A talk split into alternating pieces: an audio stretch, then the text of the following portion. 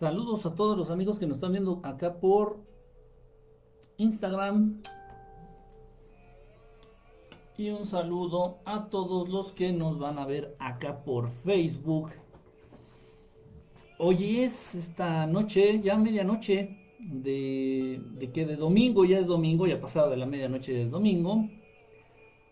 Es 27 de septiembre del 2020. Acá estamos una vez a disfrutar. ¿Qué onda, Rivero? ¿Cómo andas, hermano? Un abrazo. Eh, y bueno, la gente que se está uniendo acá por Facebook, muchísimas gracias, un abrazo. Anda por acá Hilda, Laura, saludos. Mario Sandoval, saludos. Víctor Manuel Pérez Rivera, saludos, buenas noches. Jaime Eduardo García, perdón. Saludos. Eh, y bueno, pues aquí los que se están conectando también. Ya saben, por favor, lo único que les pido, por favor, es que compartan la transmisión en cuanto puedan. Si pueden compartirla ahorita al rato, terminando, no sé cómo funciona esto. Por favor, es un requisito que me está pidiendo Facebook para poder transmitir, poder seguir transmitiendo a través de, esta plataforma, a través de Facebook. Este es un tema, y lo voy a decir abiertamente, digo, porque estamos en vivo.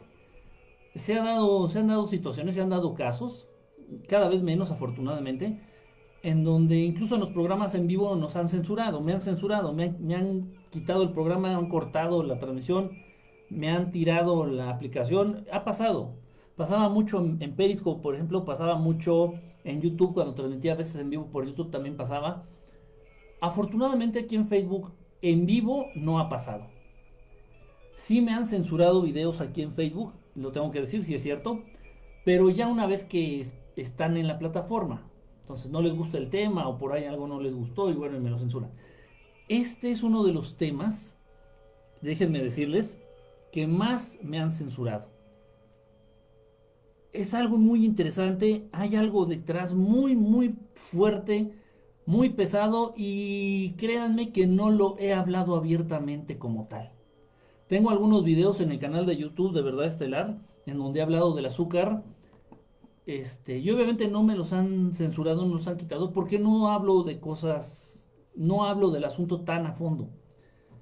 Este, en esta ocasión trato, voy a tratar de hablar un poquito más a profundidad. Oye, aquí que ni al tema chance lo que comentaste, pero ¿qué opinas del círculo que del meteorológico eh, que el círculo meteorológico detectó sobre Guanajuato? Nos están preguntando acerca del círculo este que detectó el sistema meteorológico aquí en México. Eso es una payasada, eso no es nada, no es nada, no es nada. Siempre ocurre, siempre pasa, siempre se detectan estos círculos, siempre se detectan eh, o, estas este, fallas en el sistema meteorológico puede ser desde un cualquier cosa, una falla en el sistema, puede ser hasta una piedra que se atravesó, cualquier cosa, cualquier cosa, no es una nave, no tiene que ver nada con el tema extraterrestre, nada, nada, nada, nada, nada, nada.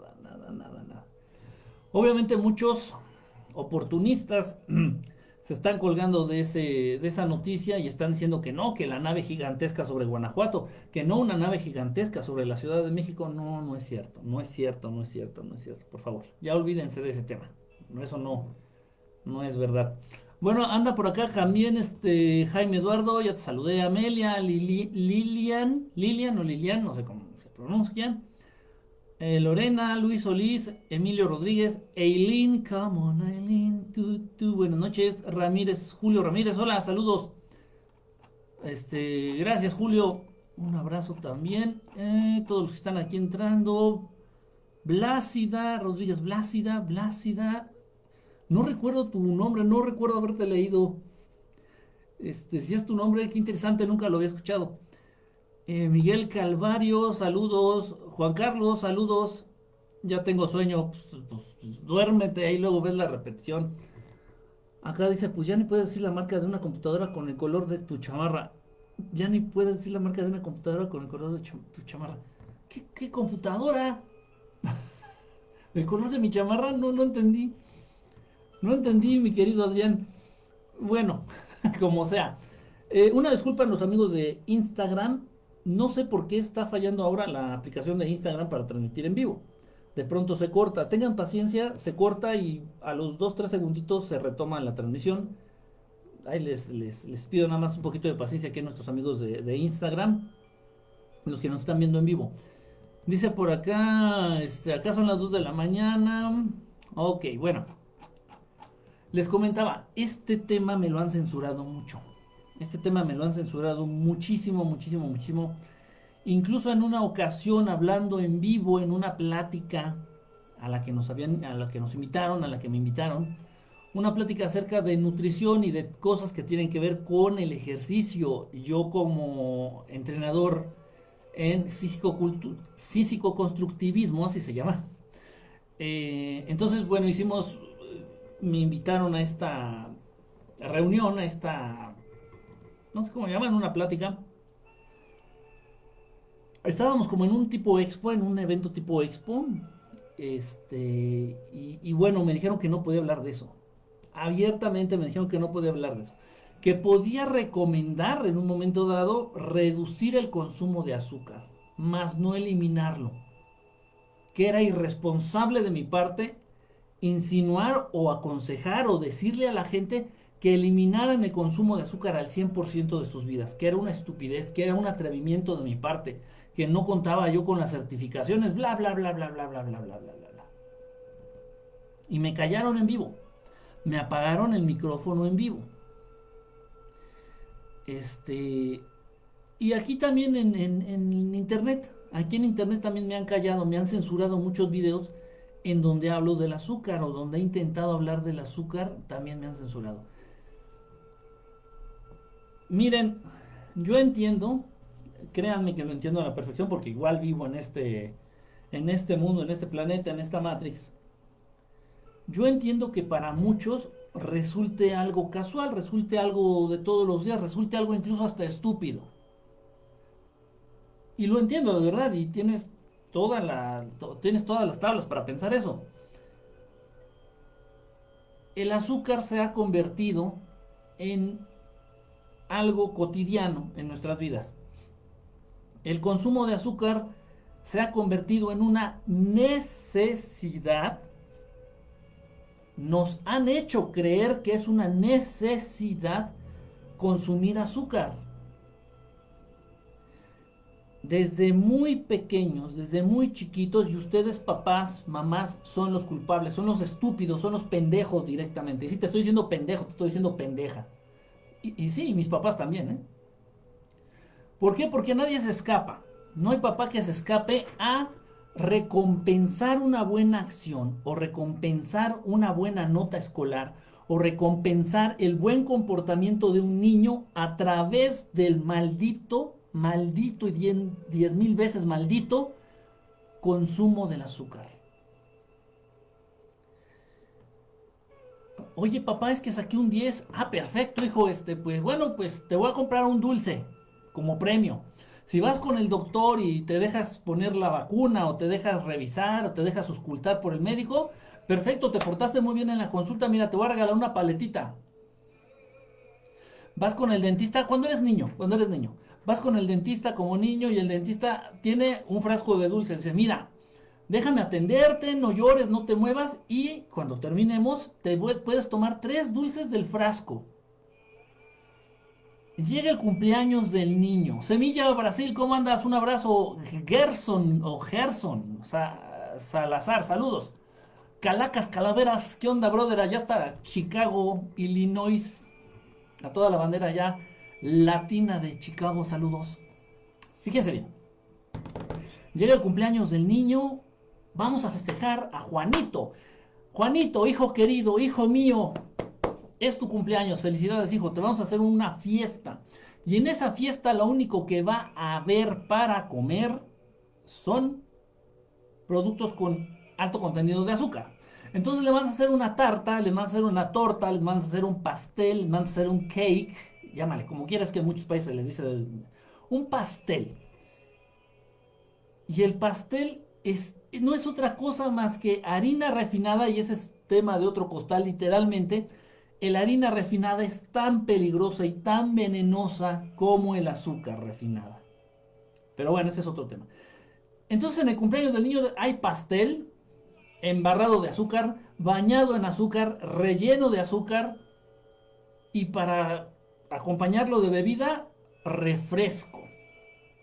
O un jugo de estos este, artificiales, un jugo de Jumex, un jugo del Valle, una mierda de estas. Y el cumpleaños feliz, los niños. Entonces se rompe la piñata. Acá en México tenemos la costumbre de romper piñatas para celebrar cualquier cosa. En los cumpleaños se rompe la piñata y tenemos la maldita perra infeliz mendiga costumbre de actualmente rellenar las piñatas con dulces, con candies, chocolates, galletas, dulces, paletas, chicles, chiclosos, etcétera, etcétera, etcétera, etcétera. Antes, antes, en los tiempos de antes, no te estoy hablando hace 100 años, te estoy hablando hace 15, 20 años. Se tenía la costumbre de rellenar las piñatas mexicanas con fruta fresca, con fruta. Le ponías naranjas, le ponías guayabas, le ponías manzana, le ponías tejocotes, le ponías cacahuates, cacahuatitos naturales pero así tostados. Le podías poner, eh, o sea, cosas, frutas naturales, semillas naturales, alimentos de origen natural. Sin embargo, en la actualidad llevan dulces. Entonces, si tú actualmente vas a una fiesta infantil en donde celebren un cumpleaños, por ejemplo, todo, absolutamente todo, todo lo que hay en esa puta fiesta que te puedes llevar a la boca, o sea, de alimentos, es azúcar. Todo es azúcar. ¿Por qué? Porque está celebrando a los niños. A los niños les gusta el azúcar. Al niño hay que darle azúcar. Ay, se portó bien cómprale un pingüino, cómprale un chocorrol, cómprale un gansito, cómprale un Twinkie Wonder, cómprale un Twinkie, cómprale un, unos, ¿cómo llaman en español? Son los chocorroles, ¿no? Los jodels. Sí, cómprale un pastelito así lleno de azúcar, una paleta. Cómprale un dulce, al niño se portó bien, cómprale un dulce. Son niños. No, no, no les arruinen la niñez. Hay que darles dulces. A los niños les gusta el dulce. Somos tan imbéciles, somos tan imbéciles que de verdad creemos eso. Y lo hacemos, lo fomentamos, lo incentivamos. Le damos a los niños cantidades bestiales, infinitamente bestiales de azúcar. Esta, sin que tú lo sepas y sin que se hable abiertamente, y si, sin que mis compañeros, y se los he dicho también a ellos, que se dedican a esto de hablar de conspiraciones y de fantasmas y de ovnis y de todo esto, se los he dicho. Obviamente, si tú abres un programa de conspiraciones, ¿por qué esto es una conspiración? Una conspiración es un plan con doble objetivo. Y uno de estos objetivos es dañar dañar a la mayor cantidad de seres humanos posibles. Dañarlos, ya sea a nivel energético, a nivel físico, a nivel psicológico, a nivel salud, hacerle daño a la raza humana. ¿Qué conveniencia llevan ellos en hacerle? ¿Quiénes ellos? El maligno, Jehová, Satanás, llámale como quieras, los Illuminati, sus chalanes. ¿Qué conveniencia tienen estos hijos de perra en enfermar a la raza humana, pues una, una población enferma es una población controlable, una población débil, una población que es fácil de manejar. Voy a cortar la transmisión por Instagram. ¿Por qué? Porque se está este, cortando mucho, se está yendo mucho la señal. Y, y, es desesperante para la gente que me ve por Instagram. Ok. Envenenamos, y quiero dejar bien en claro esto, quiero dejar bien, bien en claro esto, envenenamos a nuestros niños a través del consumo de azúcar. Los estamos envenenando. No hay otra palabra, no hay otra manera de decirlo. Quisiera, este, no sé, comentarlo de otra manera, pero no puedo. Voy a tratar de transmitir por Periscope, voy a hacer el intento. Déjenme poner el título.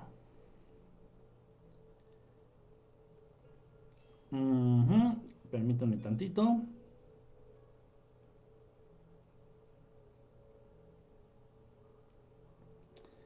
Ah, caray, nada, que no sé cómo cambiar el... A ver si se puede, ¿eh? eh a, últimas fechas, ya ni por Instagram ni por Periscope. La única aplicación que está funcionando para transmitir en vivo más o menos bien es Facebook. Ah, bueno, miren, esto es terrible, terrible. Por favor, pongan atención. No lo echen en saco roto, por favor.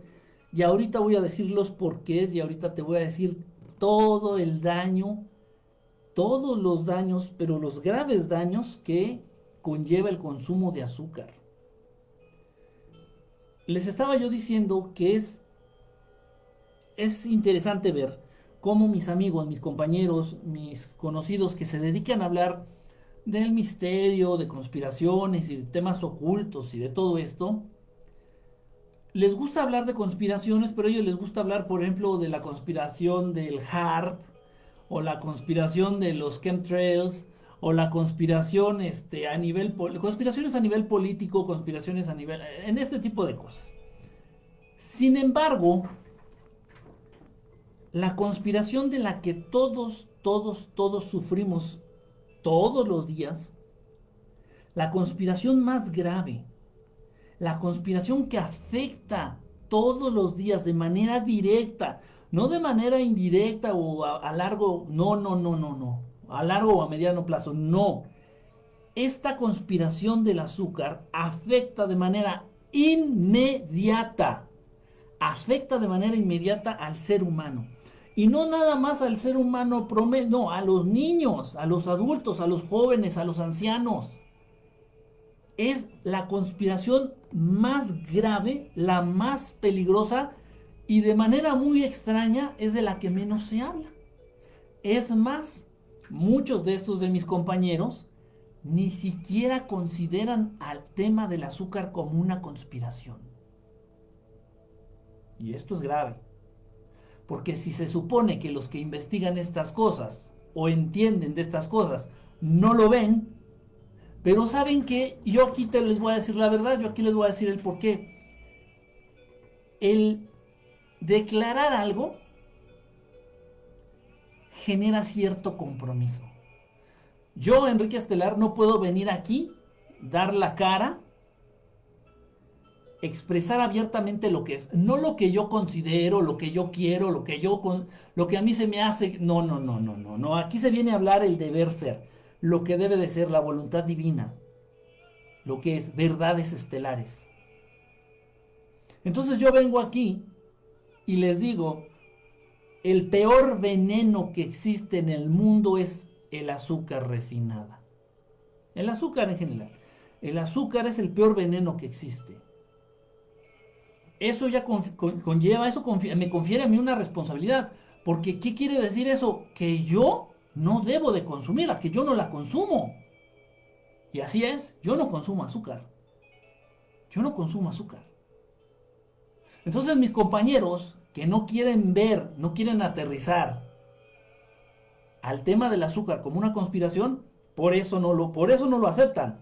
Porque ellos quieren seguir disfrutando de su pan dulce, ellos quieren seguir disfrutando de su Coca-Cola, ellos quieren seguir disfrutando de su pastelito, ellos quieren, y bueno, no podemos hablar verdades a medias. Y esta es la conspiración más peligrosa. Esta es la conspiración más grave. Esta conspiración nos daña a un nivel que lamentablemente ya no hay marcha atrás.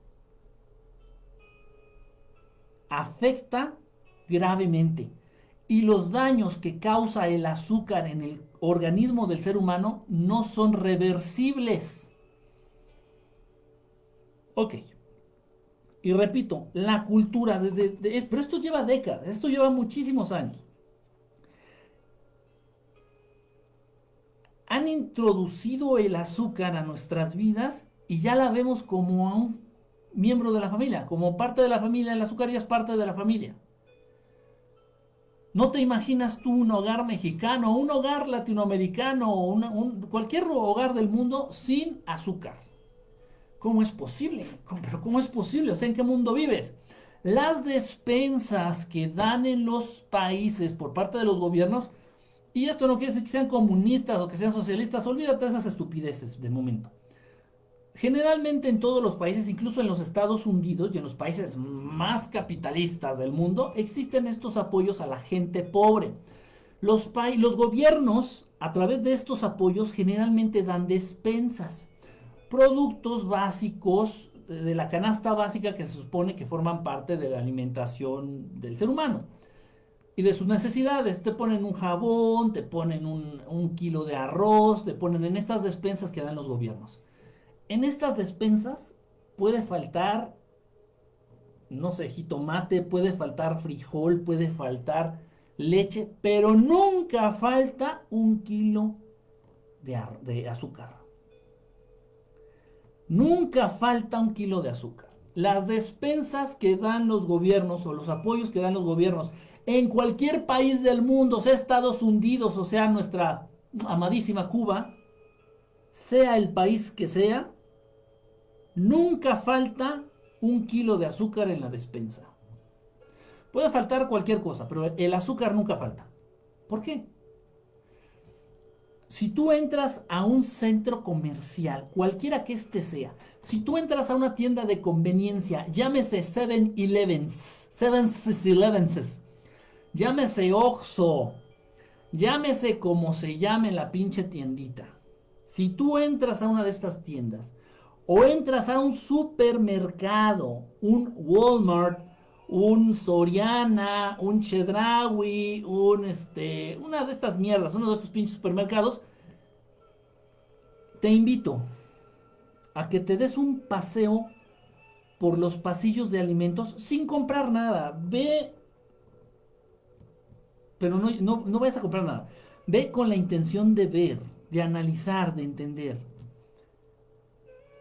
En la sección de alimentos de todos los supermercados, ya los alimentos preparados, empaquetados, envasados, lo que es el pasillo de los cereales, lo que es el pasillo de, las golosinas, lo que es el pasillo de las galletas, lo que es el pasillo de, de los alimentos preparados, repito, envasados ya, todo, los enlatados, el 70%, si no es que más, el 70% de esos alimentos que se venden en los supermercados o en las tienditas tienen alto contenido de azúcar. Pero un alto contenido de azúcar. Todos, todos, todos tienen azúcar agregada. Todos tienen azúcar agregada. Raro va a ser el alimento procesado, empaquetado, que no contenga azúcar. Es algo muy callado, es algo muy por debajo del agua, es algo de lo que ninguno de ustedes, bola de pendejos, se queja. ¿Por qué? Ay, porque qué rica es el azúcar. Qué rica es el azúcar. Qué, qué rico sabe el azúcar.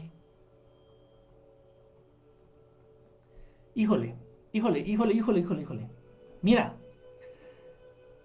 del mismo modo, aquí, aquí aclarando algo, aclarando del mismo modo en el que tú crees, porque es tu creencia, entiéndelo, por favor, entiende. Del mismo modo en que tú crees que el azúcar sabe rico, ajá, del mismo modo piensas que la mierda huele mal.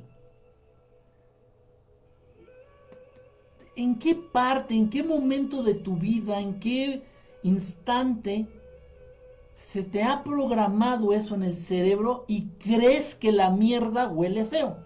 De chiquito, de chiquitas, todas ustedes y todos ustedes, aunque digan ahorita que no, pregúntenle a sus mamitas, pregúntenle a sus papitos.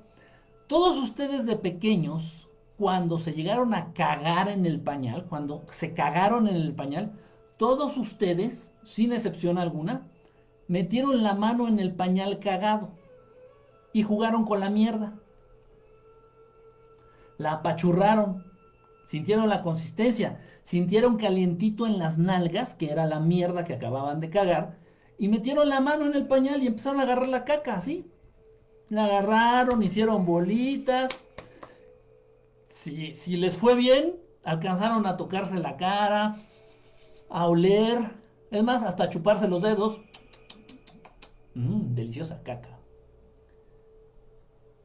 Y en ese entonces, ninguno de ustedes, bola de hipócritas pendejetes, le hizo gestos a la caca. Ni por tocarla, ni por olerla, ni por probarla. ¿Por qué? ¿Por qué? Esto fue programado en tu vida. Eres tan, tan, tan vacío, tan vacía, que cualquier cosa te puede programar y convencer de cualquier cosa.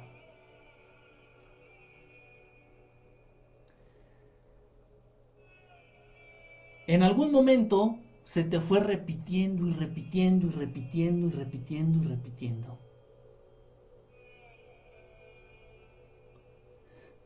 Se, te fue repitiendo a lo largo de tu vida. No, la caca huele feo. No, no, no, no, no. O cuando algo te sale mal, mierda. O sea, y empiezas a relacionar la mierda con algo malo, con algo feo, con algo asqueroso, con algo apestoso, con algo desagradable. Guácala, no, no mierda, guácala, no mierda, híjole, qué asco, no mierda, guácala, caca, no, no, no, no, no. Excremento, guácala, lo peor, lo peor. Porque tus papás, porque la escuela, porque el medio, porque los medios, porque la tele, porque el internet, porque todos tus amigos, porque todo mundo le hace el feo a la mierda. Todo el mundo le hace el feo a la mierda.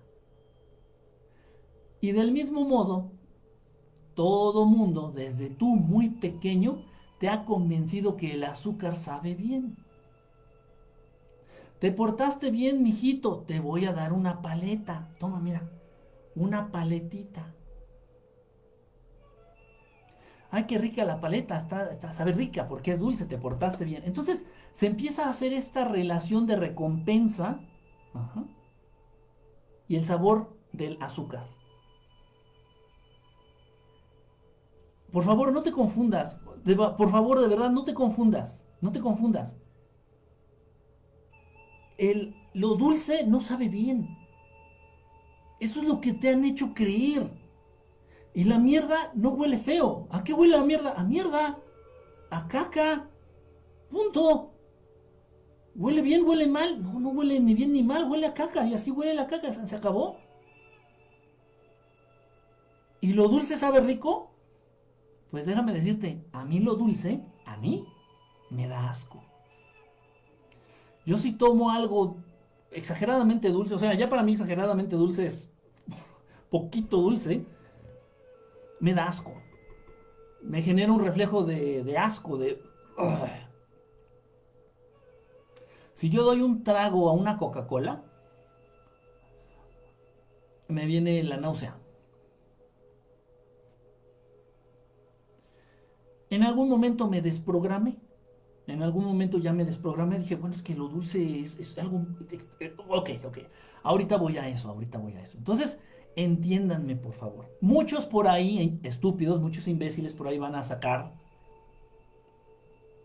en este proceso de raciocinio para justificar sus pendejadas, van a decir, pueden llegar a decir, no, lo que pasa es que el azúcar, según dice la ciencia, la gente que sabe, el azúcar genera, eh, hombre, genera que las hormonas estas que te hacen sentir placer. Entonces estás generando endorfinas a través del consumo del azúcar. La generación de cualquier hormona proviene, viene, su origen es lo que estás pensando. Y si tú consumiendo azúcar crees que estás contento o estás bien, esa idea es la que va a generar las endorfinas. No el azúcar, no seas imbécil, no seas imbécil. Por favor. Por favor. Es como decir, no, no, no, es que las moléculas de estrés se generan a partir de que consumes agua salada. No, el estrés se genera a partir de la idea que, las ideas que traes en la cabeza. Las hormonas del bienestar se generan a partir de las ideas que traes en la cabeza. Si hubiéramos sido programados al revés, y te dan un taco de caca, un taquito de mierda. Buen provecho a los que están cenando o por eso están tomando un cafecito. Si hubiéramos sido programados al revés y te dan un taco de mierda, te echas tu taquito de mierda y dices, mmm, mierda, qué rica es. Y entonces esa idea va a generar esas endorfinas, más no lo que estás comiendo. Estamos bien, estamos claros. Así es, así funciona, así funciona. Perfecto. Esto es grave, grave, grave, gravísimo. Y primero vamos a enfocarnos al aspecto más tangible y a, lo más notorio, a lo que de primera mano podemos ver que afecta. A nivel físico, el consumo del azúcar, el consumir azúcar, principalmente azúcar refinada, el azúcar refinada. Cuando tú consumes azúcar, cuando tú consumes azúcar, sea en la forma que sea, sea, sea ya procesada en los alimentos, agregada, eh, como sea. Si tú consumes algo dulce, obviamente todo lo que es dulce, se endulzó con azúcar. Si tú consumes algo dulce, si tú comes o tomas algo dulce, es veneno. El azúcar, entiéndanlo por favor, es veneno. Es algo muy dañino para tu organismo. El azúcar inflama los tejidos de tu cuerpo. El azúcar inflama los tejidos de tu cuerpo.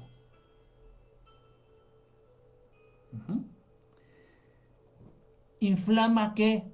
Los órganos internos. El azúcar provoca un mal funcionamiento absolutamente de todas las células de tu cuerpo. ¿De qué quiere decir esto? El azúcar provoca un mal funcionamiento en todas las células de la piel, de los músculos, de los tejidos, de, los nervios, de, los órganos, de, de todo, absolutamente de todo, de todo, de todo, de todo, de todo. Ok. El consumo del azúcar promueve, no sé cuánto por ciento, pero una cosa bestial, el consumir azúcar promueve las infecciones en el cuerpo. Vamos a dejar esto bien en claro. Las personas que eh, desafortunadamente padecen diabetes, es con E, no con I, es diabetes, no diabetes. Las personas que padecen diabetes, aterrícenlo ustedes, todos conocen a alguien, todos tienen una abuelita, un pariente, un vecinito, alguien que tiene diabetes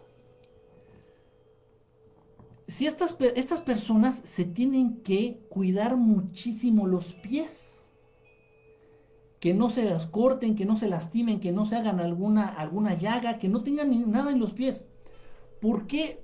Y esto ocurre por el alto nivel de azúcar en su sangre, en el cuerpo, por la presencia de azúcar, sean niveles altos o sean niveles bajos. Por favor, manejar esto de los niveles es como para como para autocomplacernos, decir, ah, bueno, es que a él le pasó porque tiene diabetes. No, no, no seas imbécil. El diabético tiene niveles de azúcar muy, muy, muy altos, pero si tú consumes una cucharadita de azúcar, el efecto es el mismo, soquete. Los diabéticos, si se hacen una cortada, en, el pie, se les puede infectar. Es facilísimo, facilísimo que cualquier herida a un diabético se le infecta así en chinga en chinga, se le infecta, o sea, se le pudre, se le empieza a, hacer ahí, el tejido se empieza a morir, el tejido se empieza, una infección terrible. En cualquier cortadura, en cualquier este, llaga en la piel. A nivel interno también. Promueve las infecciones. Afecta muchísimo. A la gente que padece diabetes, tiene muchos problemas de la vista. No ven y en cuanto más alta tienen el azúcar, menos logran ver, menos ven. Al grado de que pueden llegar a perder la vista. Pero no nada más la vista, también se afecta el oído, también se afecta el tacto, también se afecta el gusto y el olfato. Todos los sentidos se ven gravemente afectados por el consumo de este puto veneno llamado azúcar. Todos los sentidos el diabético, un diabético es nuestro ejemplo límite, nuestro ejemplo máximo, nuestro ejemplo exagerado de todo el daño que puede llegar a hacer el azúcar en tu cuerpo, de todo el daño que hace. No puede llegar a hacer, porque muchos de ustedes tienen la estúpida de decir, ah, no, es que eso nada más le pasa a los diabéticos. No, no. El diabético ya está en un punto de que ya... No. Tú, por el simple hecho de consumir una cucharadita de azúcar, todo eso que padece el diabético lo vas a padecer tú. Tal vez en menor escala. Ahorita me voy a explicar mejor. Atención a esto, mucha atención a esto. A todos les debe de interesar y sobre todo más en este momento que estamos viviendo aquí en el mundo. Al consumir azúcar, una cucharadita, no tengo una cucharita aquí, una cucharadita cafetera, no estoy hablando de una cuchara sopera, así de esas con las que te comes la sopa, no. Una cucharadita de las chiquitas para el café, una cucharadita cafetera de azúcar disminuye la capacidad de tu sistema inmunológico en un 50% durante 3 horas. Una puta cucharadita, una simple y única cucharadita de azúcar reduce la capacidad de tu sistema inmunológico en un 50% durante aproximadamente 2 horas, de 2 a 3 horas. va a haber mucho imbécil que va a decir, ¿y eso qué? ¿Y eso en qué me afecta? En nada, en nada. Que consumiendo azúcar te puede dar cualquier, cualquier puta enfermedad, lo que sea. Lo que quieras, lo que tú gustes y mandes, lo que sea. Cualquier virus, cualquier bacteria, cualquier hongo, cualquier desajuste, cualquier infección interna, todo lo que gustes y mandes, te puede dar. Desde una gripa hasta cáncer. Ah, porque las células cancerosas se alimentan del azúcar que directamente tú consumes. Y mucho el promotor número uno del cáncer en el organismo del ser humano es el azúcar.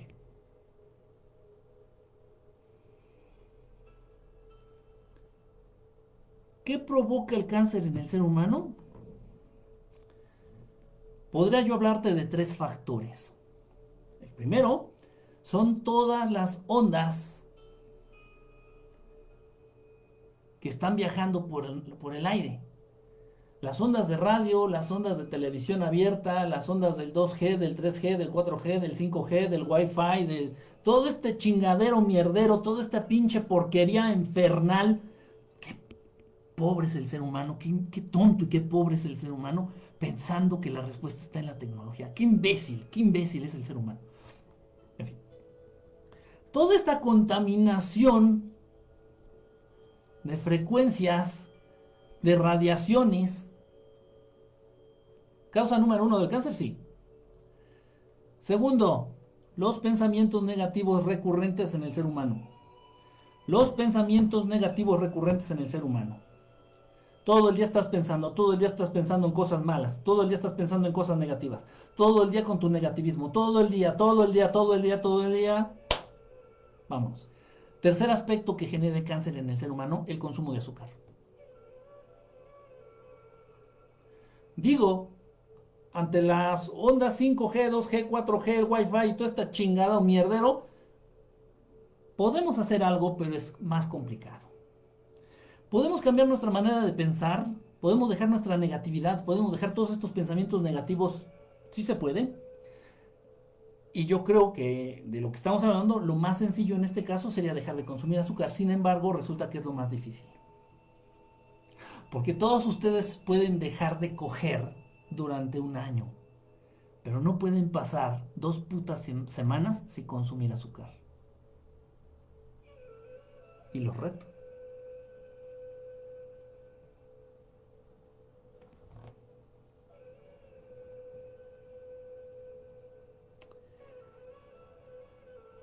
Afecta gravemente la fuerza, el poder del sistema inmunológico en los seres humanos y en cualquier ser. Tal parece, y esto escúchenme bien, por favor, escúchenlo perfectamente. Ya hemos hablado en este caso del cervezavirus, este que está ahorita de moda, el cervezavirus. Esto fue creado en un laboratorio. Para enfermar, para generar miedo, para controlar, bla, bla, bla. Igual la poliomielitis, igual el H1N1Z24, el H224-1, todas, estas chingaderas, el Zika, el chikungunya, todas estas pendejadas, el dengue, dengue hemorrágico, todas estas pendejadas, todas estas porquerías han sido creadas artificialmente para chingar al ser humano, punto. Para enfermarlo, para joderlo, para que el ser humano viva con miedo, para que el ser humano se someta a los caprichos de estos hijos de santísima puta. Ok, pues el azúcar del mismo modo ha sido creada en un laboratorio. Actualmente se les conoce como ingenios a estos lugares, al, menos aquí en México. Es una de las industrias más millonarias del mundo. Compite casi con la industria del cemento en el mundo, la industria azucarera. Es de las más, más ricas, es de las que generan más dinero es de las que tienen más poder y es de las que gozan de mayor impunidad. La industria azucarera en el mundo.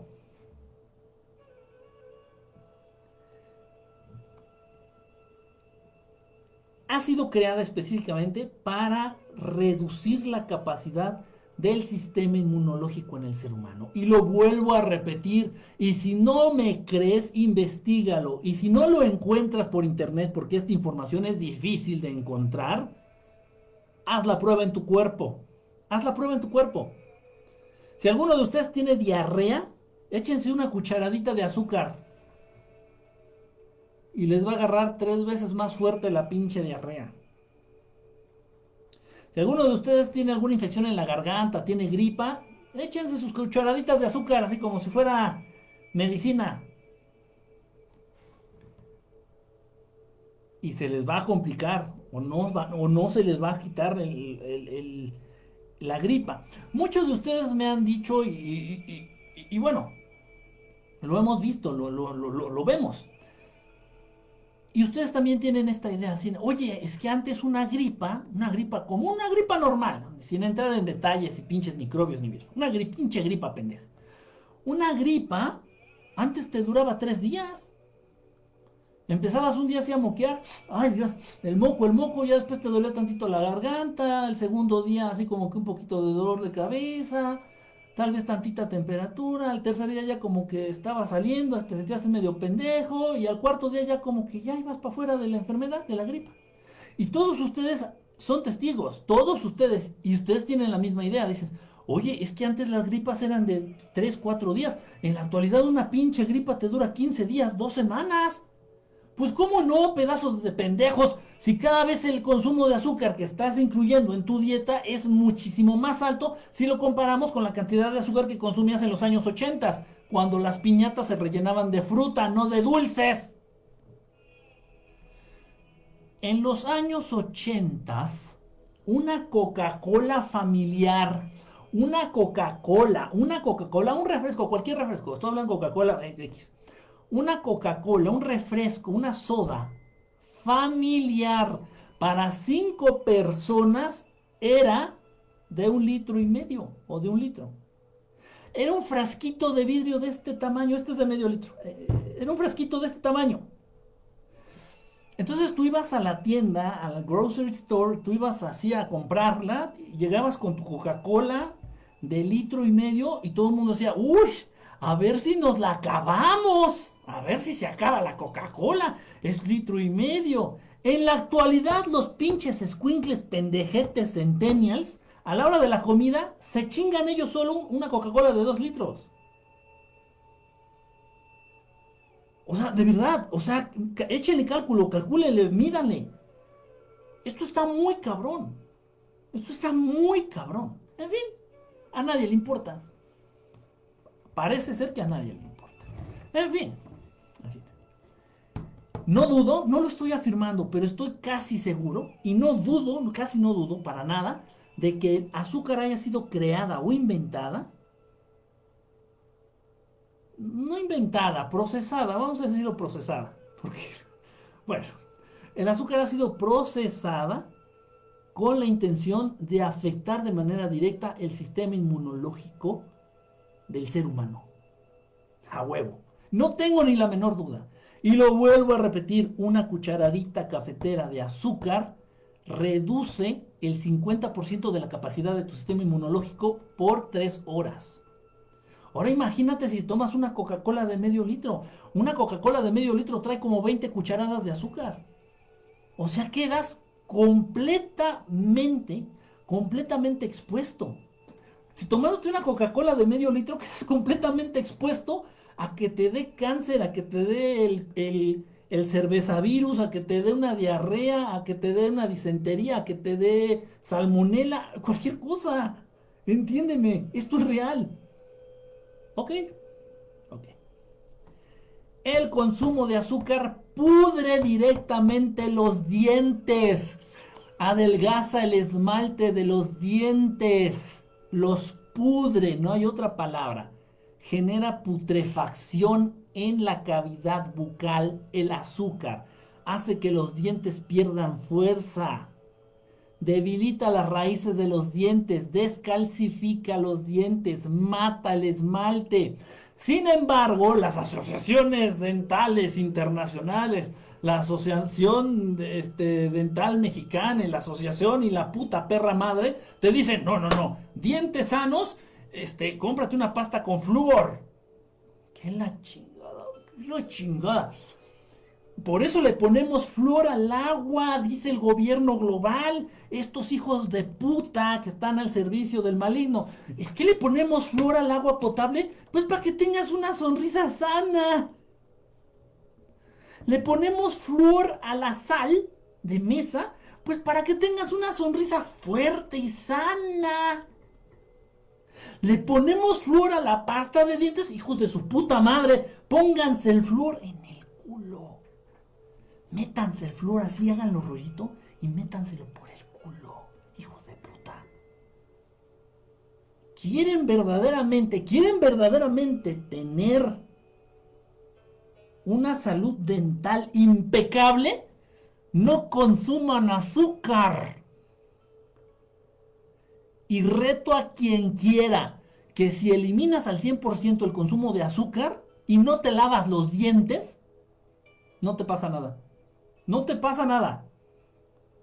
Ni se te pudren, ni se te pican, ni se te duelen, ni se te caen, ni nada de esas pendejadas. Nada. Vas a conservar tus dientes originales hasta los 150 años que te mueras. Porque como ya no consumes azúcar, pues vas a vivir más.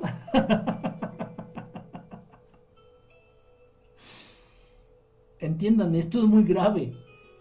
Es tan grave que ustedes no lo detectan. a mí me preocupa.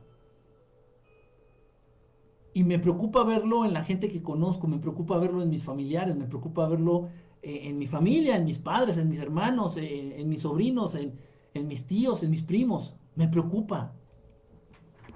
Y ellos lo ven normal. Ellos lo ven casual, de todos los días. Es algo natural. Este pinche loco del paliacate, ¿de qué está hablando? Estás loco, güey. Le exageras. Estás exagerando. ¿Ok? Promueve las infecciones, ya lo dije. Ya lo dije. Ok, ¿no me crees? Con una chingada. Voltea a ver el caso de cualquier diabético. Un pobrecito diabético se corta el pie y se lo tienen que cortar. ¿Por qué? Porque esa cortada, esa lesión en el pie, no cicatriza, no sana, se le pudre, se le pudre y se le pudre el pie. ¿Por qué? ¿Por qué al diabético le pasa eso? Por el azúcar, el alto contenido de azúcar que tiene en sangre. Y no nada más le pasa al diabético. Si tú consumes una cucharadita de azúcar, las cicatrices que te hagas van a tardar muchísimo más en sanar.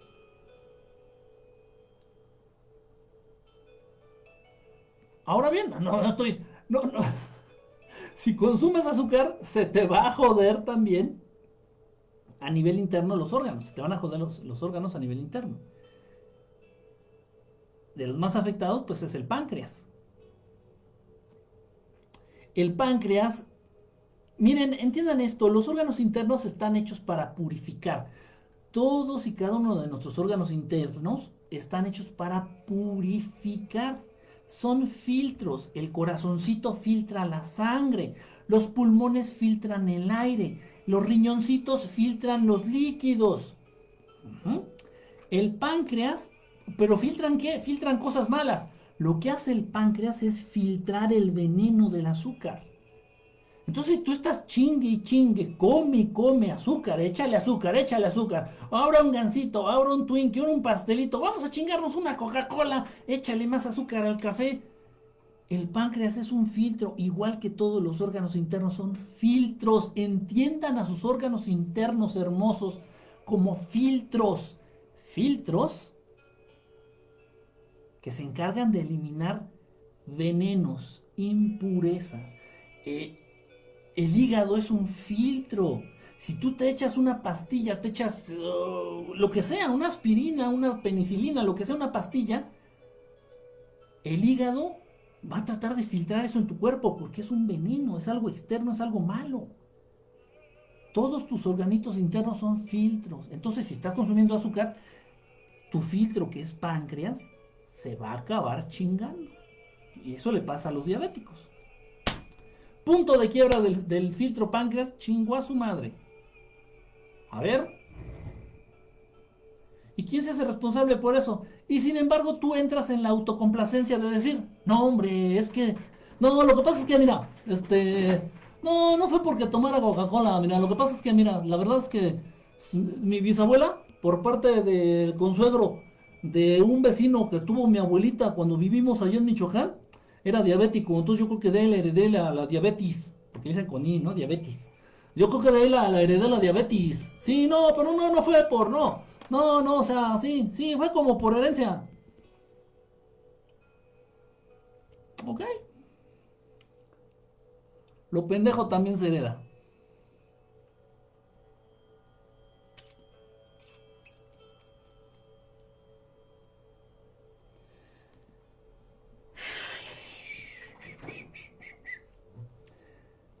Ahora voy a entrar al punto que más me importa, al punto que más me preocupa y al punto que más me concierne. Dentro del consumo de azúcar. Pongan mucha atención. Este es el punto en lo que a mí personalmente más me interesa y más me, importa. Y para muestra un botón. Todo esto que les estoy diciendo, ustedes ya lo saben, ustedes lo han vivido, ustedes lo experimentan todos los días. El azúcar no aporta nada. Exactamente, mi querido, ay, ¿qué Rosy Mauricio. Sí, exactamente. No sé si eres tú o mi internet, pero te congela. Yo soy el que se congela. es mi internet, mi conexión, no te, no te preocupes. Nada, un poquito de paciencia, les pido aquí a los amigos de Periscope. Estoy transmitiendo por Periscope. Estoy transmitiendo por Periscope, güey. O sea, güey. Estoy transmitiendo por Periscope. Sí se pudo. Ahí va medio, va medio, medio lenta la transmisión, va medio... Pero bueno, ahí creo que si hay algunos conectados acá, tengo acá, mira, algunos conectaditos acá, este... No, gracias Mauricio, no, todo esto ustedes lo saben. Y créanme, créanme, yo entiendo por qué no, no lo vemos directamente, porque repito, cuando tú caes en cuenta de una verdad, eso confiere responsabilidades. Es decir, imaginen esto, yo soy fumador, imaginen, para nada fumo, ¿eh? Obviamente sí llegué a fumar y sé fumar. Yo soy fumador así, y acepto, no, que es, sí, cierto, el cigarro mata, me consta, no, si el cigarro es dañino, ¿eh? el cigarro es malísimo, el cigarro mata. Y sigo fumando, como que quedo como imbécil, ¿no? Como incongruente, como estúpido, como loco. En cambio, si yo fumo, y me dicen, oye, que el cigarro hace mucho daño, que mata. Pues sí, pero no a todos. Aparte yo no fumo mucho. Les hace daño a algunos, pero no, yo le mido. Esa idea. Y lo mismo hacen todos ustedes con el azúcar. Ah, no, pero es que no, es que Kike está diciendo si te comes una Coca-Cola así de dos litros al día. No, ya yo nomás me echo un pingüino de vez en cuando. Yo nada más me echo tantita azúcar al café ahí de vez en cuando.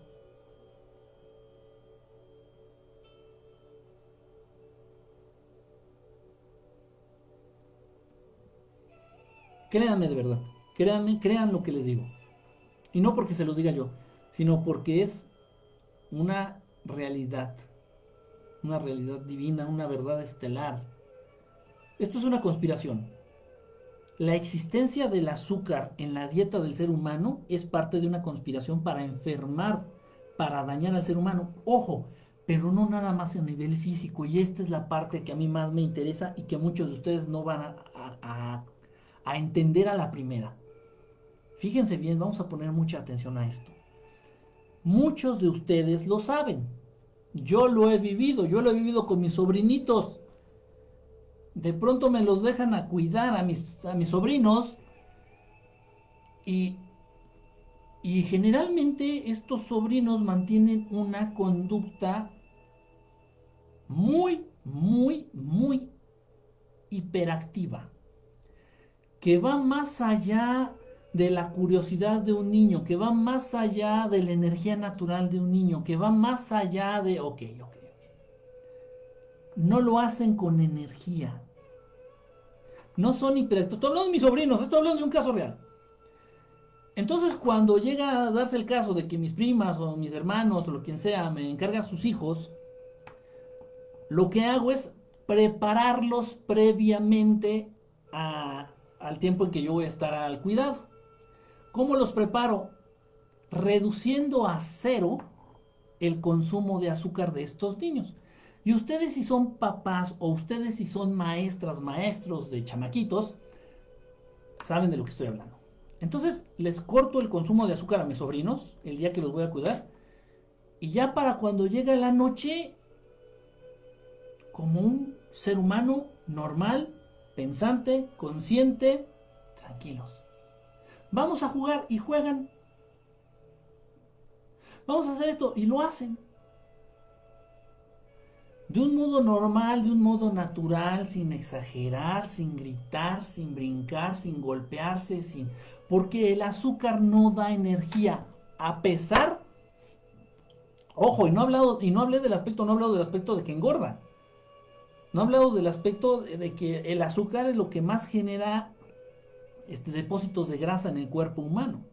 El azúcar. El azúcar es lo que genera más depósitos de grasa en el ser humano. Es lo que más se engorda. Y después del azúcar, la harina refinada. Ok, entonces estoy comprobando a nivel práctico y teórico, pero más práctico, directamente que el consumo de azúcar afecta directamente la conducta. Y lo ven mis sobrinos. Lamentablemente mis primas, mis primos y mis hermanos, pues como cualquier ser humano pendejo, les dan una alimentación exageradamente desbordada en azúcares. Exageradísimamente desbordada en azúcares.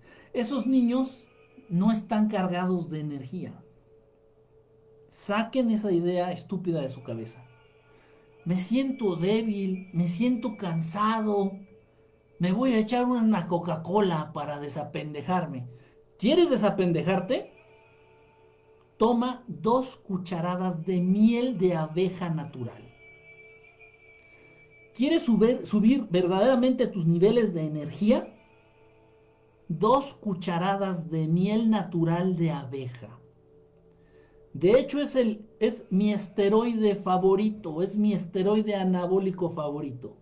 Porque antes de entrenar, antes de ir al gimnasio o antes de tener una actividad física cabrona, yo consumo dos cucharadas de miel de abeja natural. Eso sí te proporciona energía útil, no calorías huecas, energía útil que puedes aprovechar y una infinidad de, elementos nutritivos. ¿eh?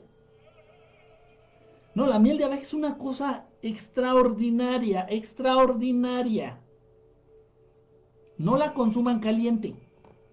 La miel de abeja no se debe de utilizar para endulzar el café o el té o no, no, ni para cocinar. La, la miel de abeja no se debe de, de manejar a temperaturas altas. La miel de abeja a altas temperaturas se convierte en un, en un elemento que puede llegar a ser venenoso. Es malo. La miel de abeja caliente es mala. Muy, muy caliente es mala. No la cocines. No se la eches a tu café caliente hirviendo. No, no, no, no, no. La miel de abeja se consume a temperatura ambiente o fría. Puedes consumirla fría, pero nunca caliente. No hay un elemento en la naturaleza que se asemeje más a la sangre humana que la miel de abeja. Es una cosa impresionante. Una cosa impresionante. Tales son las virtudes y las cualidades. Esto es en serio. Tales son los beneficios de la miel de abeja que incluso nuestros hermanos de allá arriba conocen los beneficios de la miel de abeja y les gusta la miel de abeja.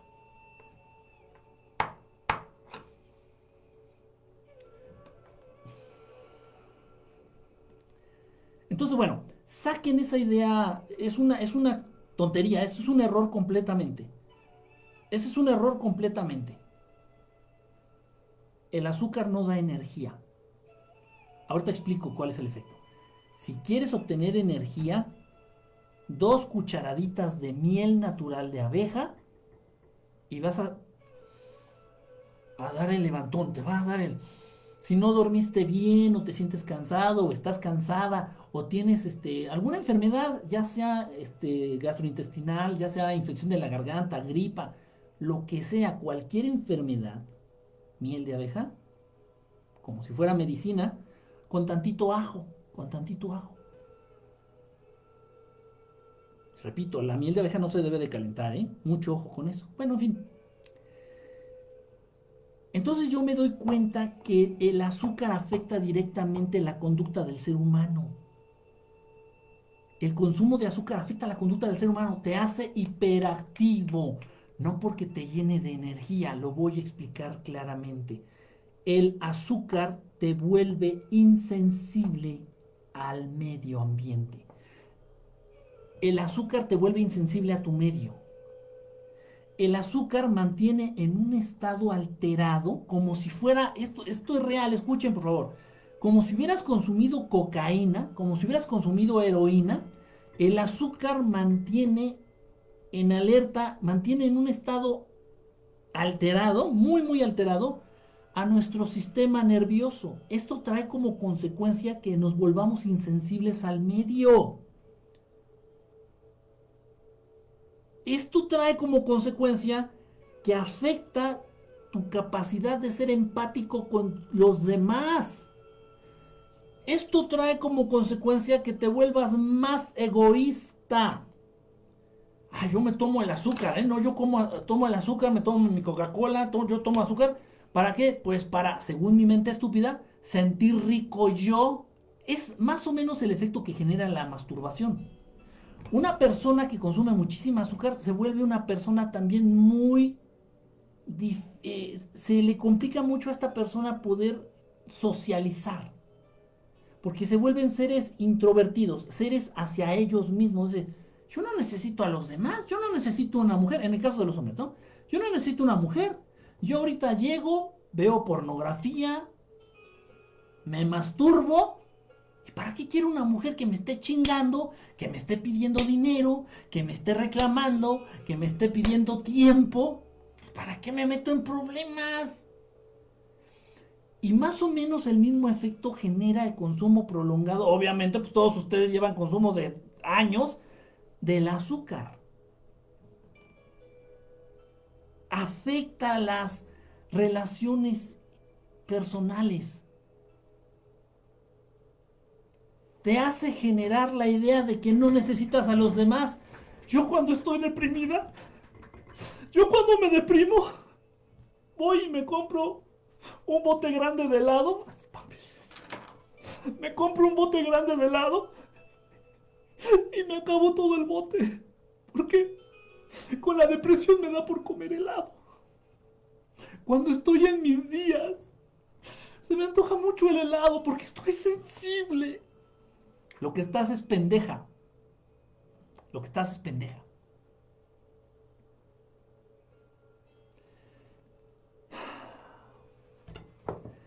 Esta idea, falsa idea de relacionar un estado de bienestar artificial con el consumo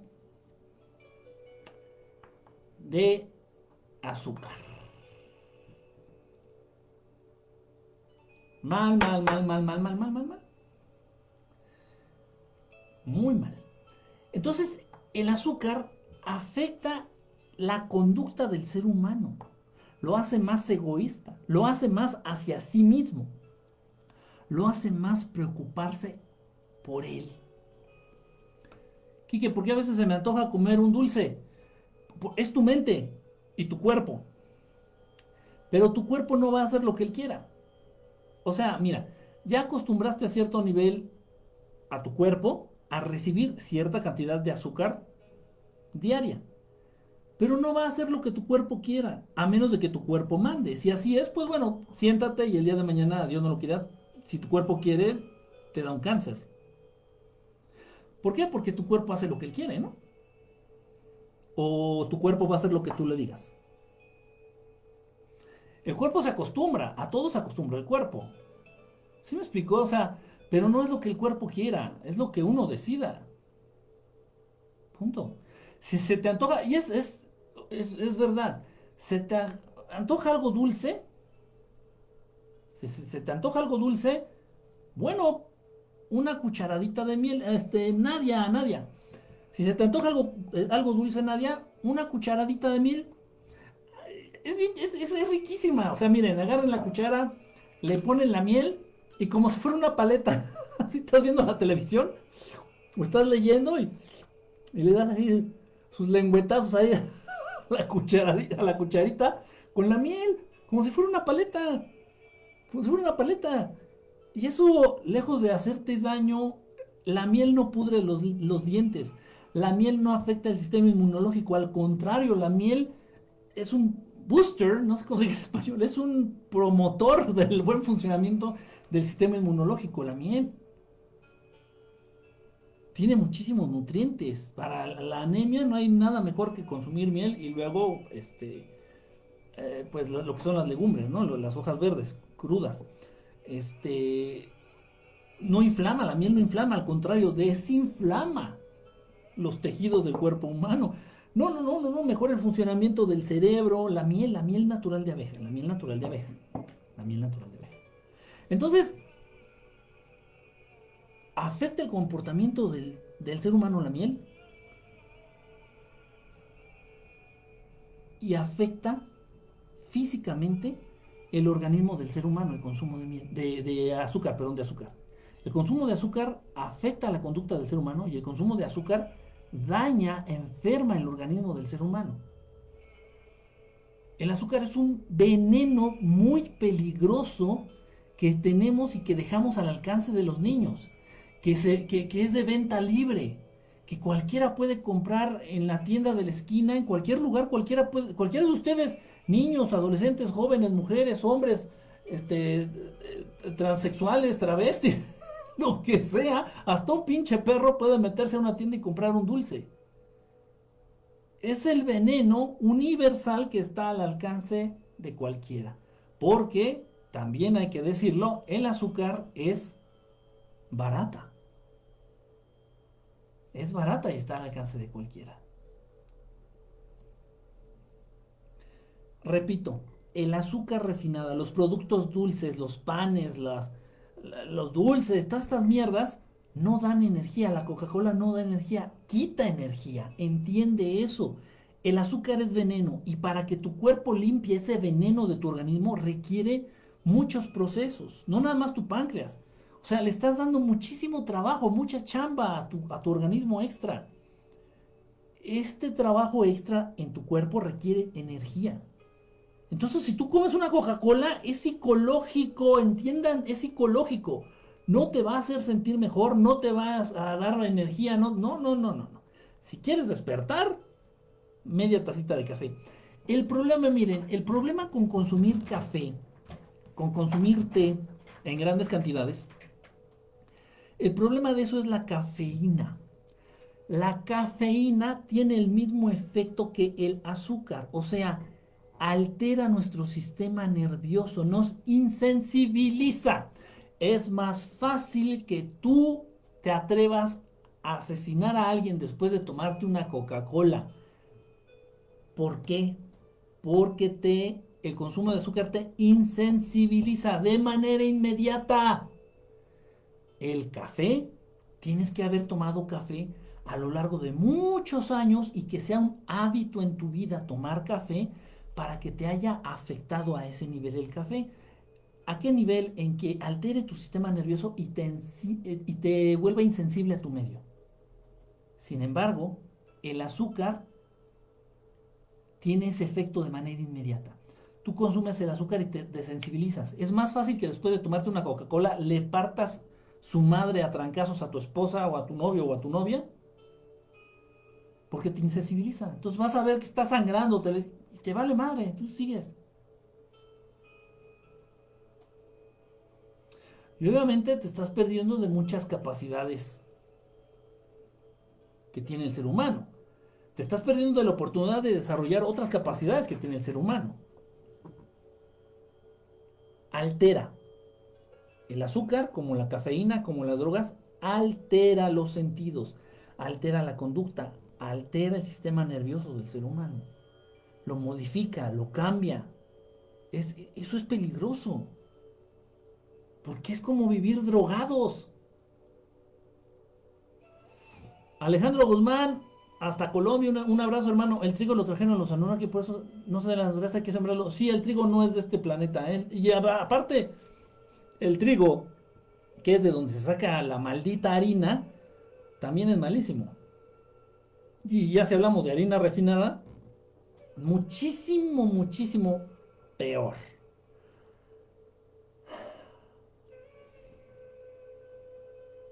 ¿Qué les podría yo aconsejar?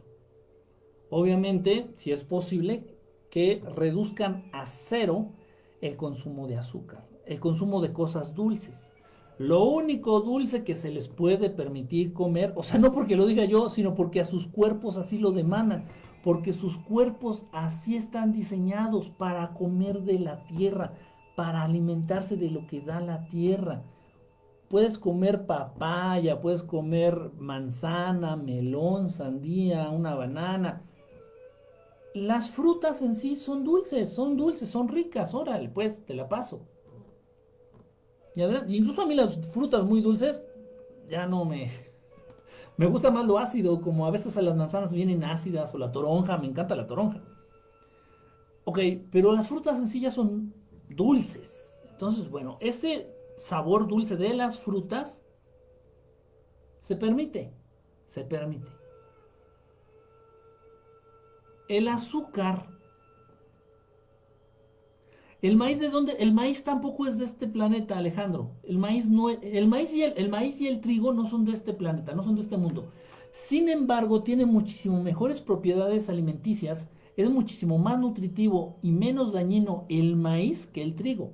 El maíz fue entregado por entidades extraterrestres a los habitantes de esta zona de América.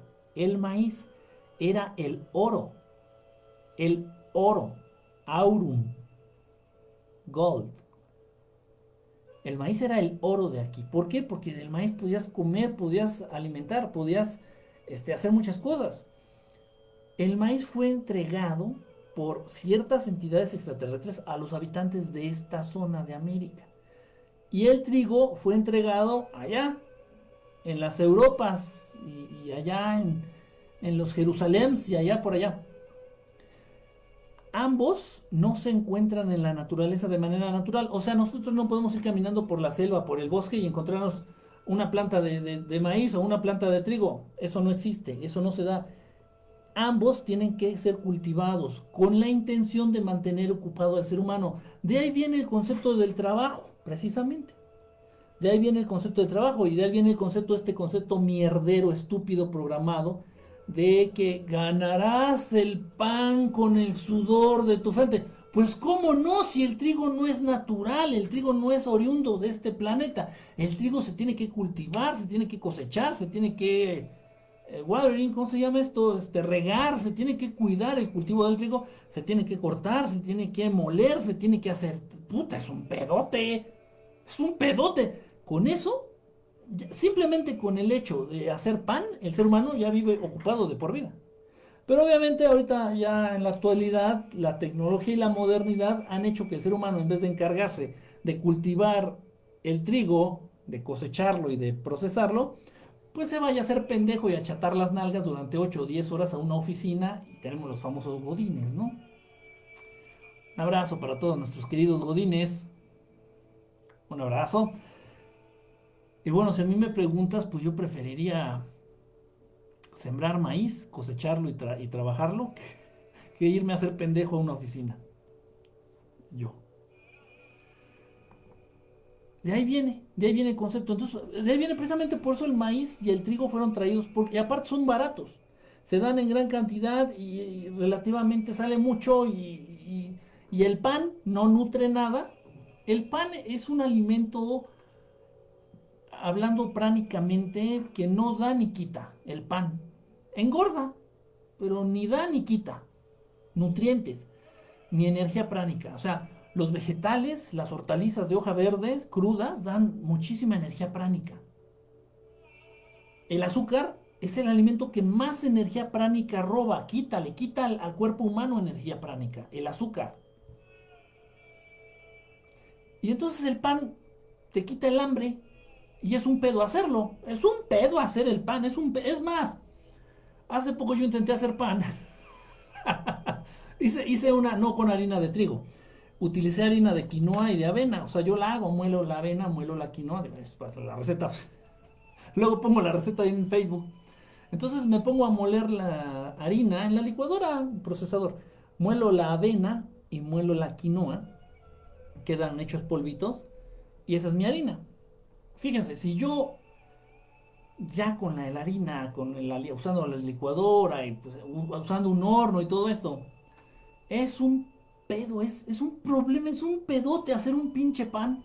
Es un pedote hacer un pan.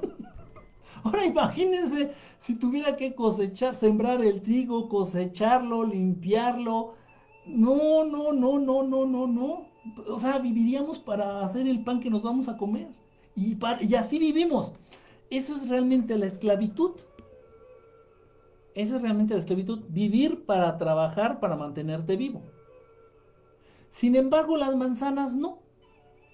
Si tú vas, y, muchas otras frutas, yo por ejemplo, que me he internado un poquito lo que es la selva allá de Chiapas y Tabasco, que me he internado un poquito en lo, que es la selva de Chiapas y Tabasco, te encuentras así en la nada, a la mitad de la nada, árboles de papayas arbolitos de papayas. O manzanas, mangos, cocos, jitomates. ¿Qué otra cosa? Un montón, un montón de cosas que nadie las ha sembrado. mangos, nadie las ha cuidado.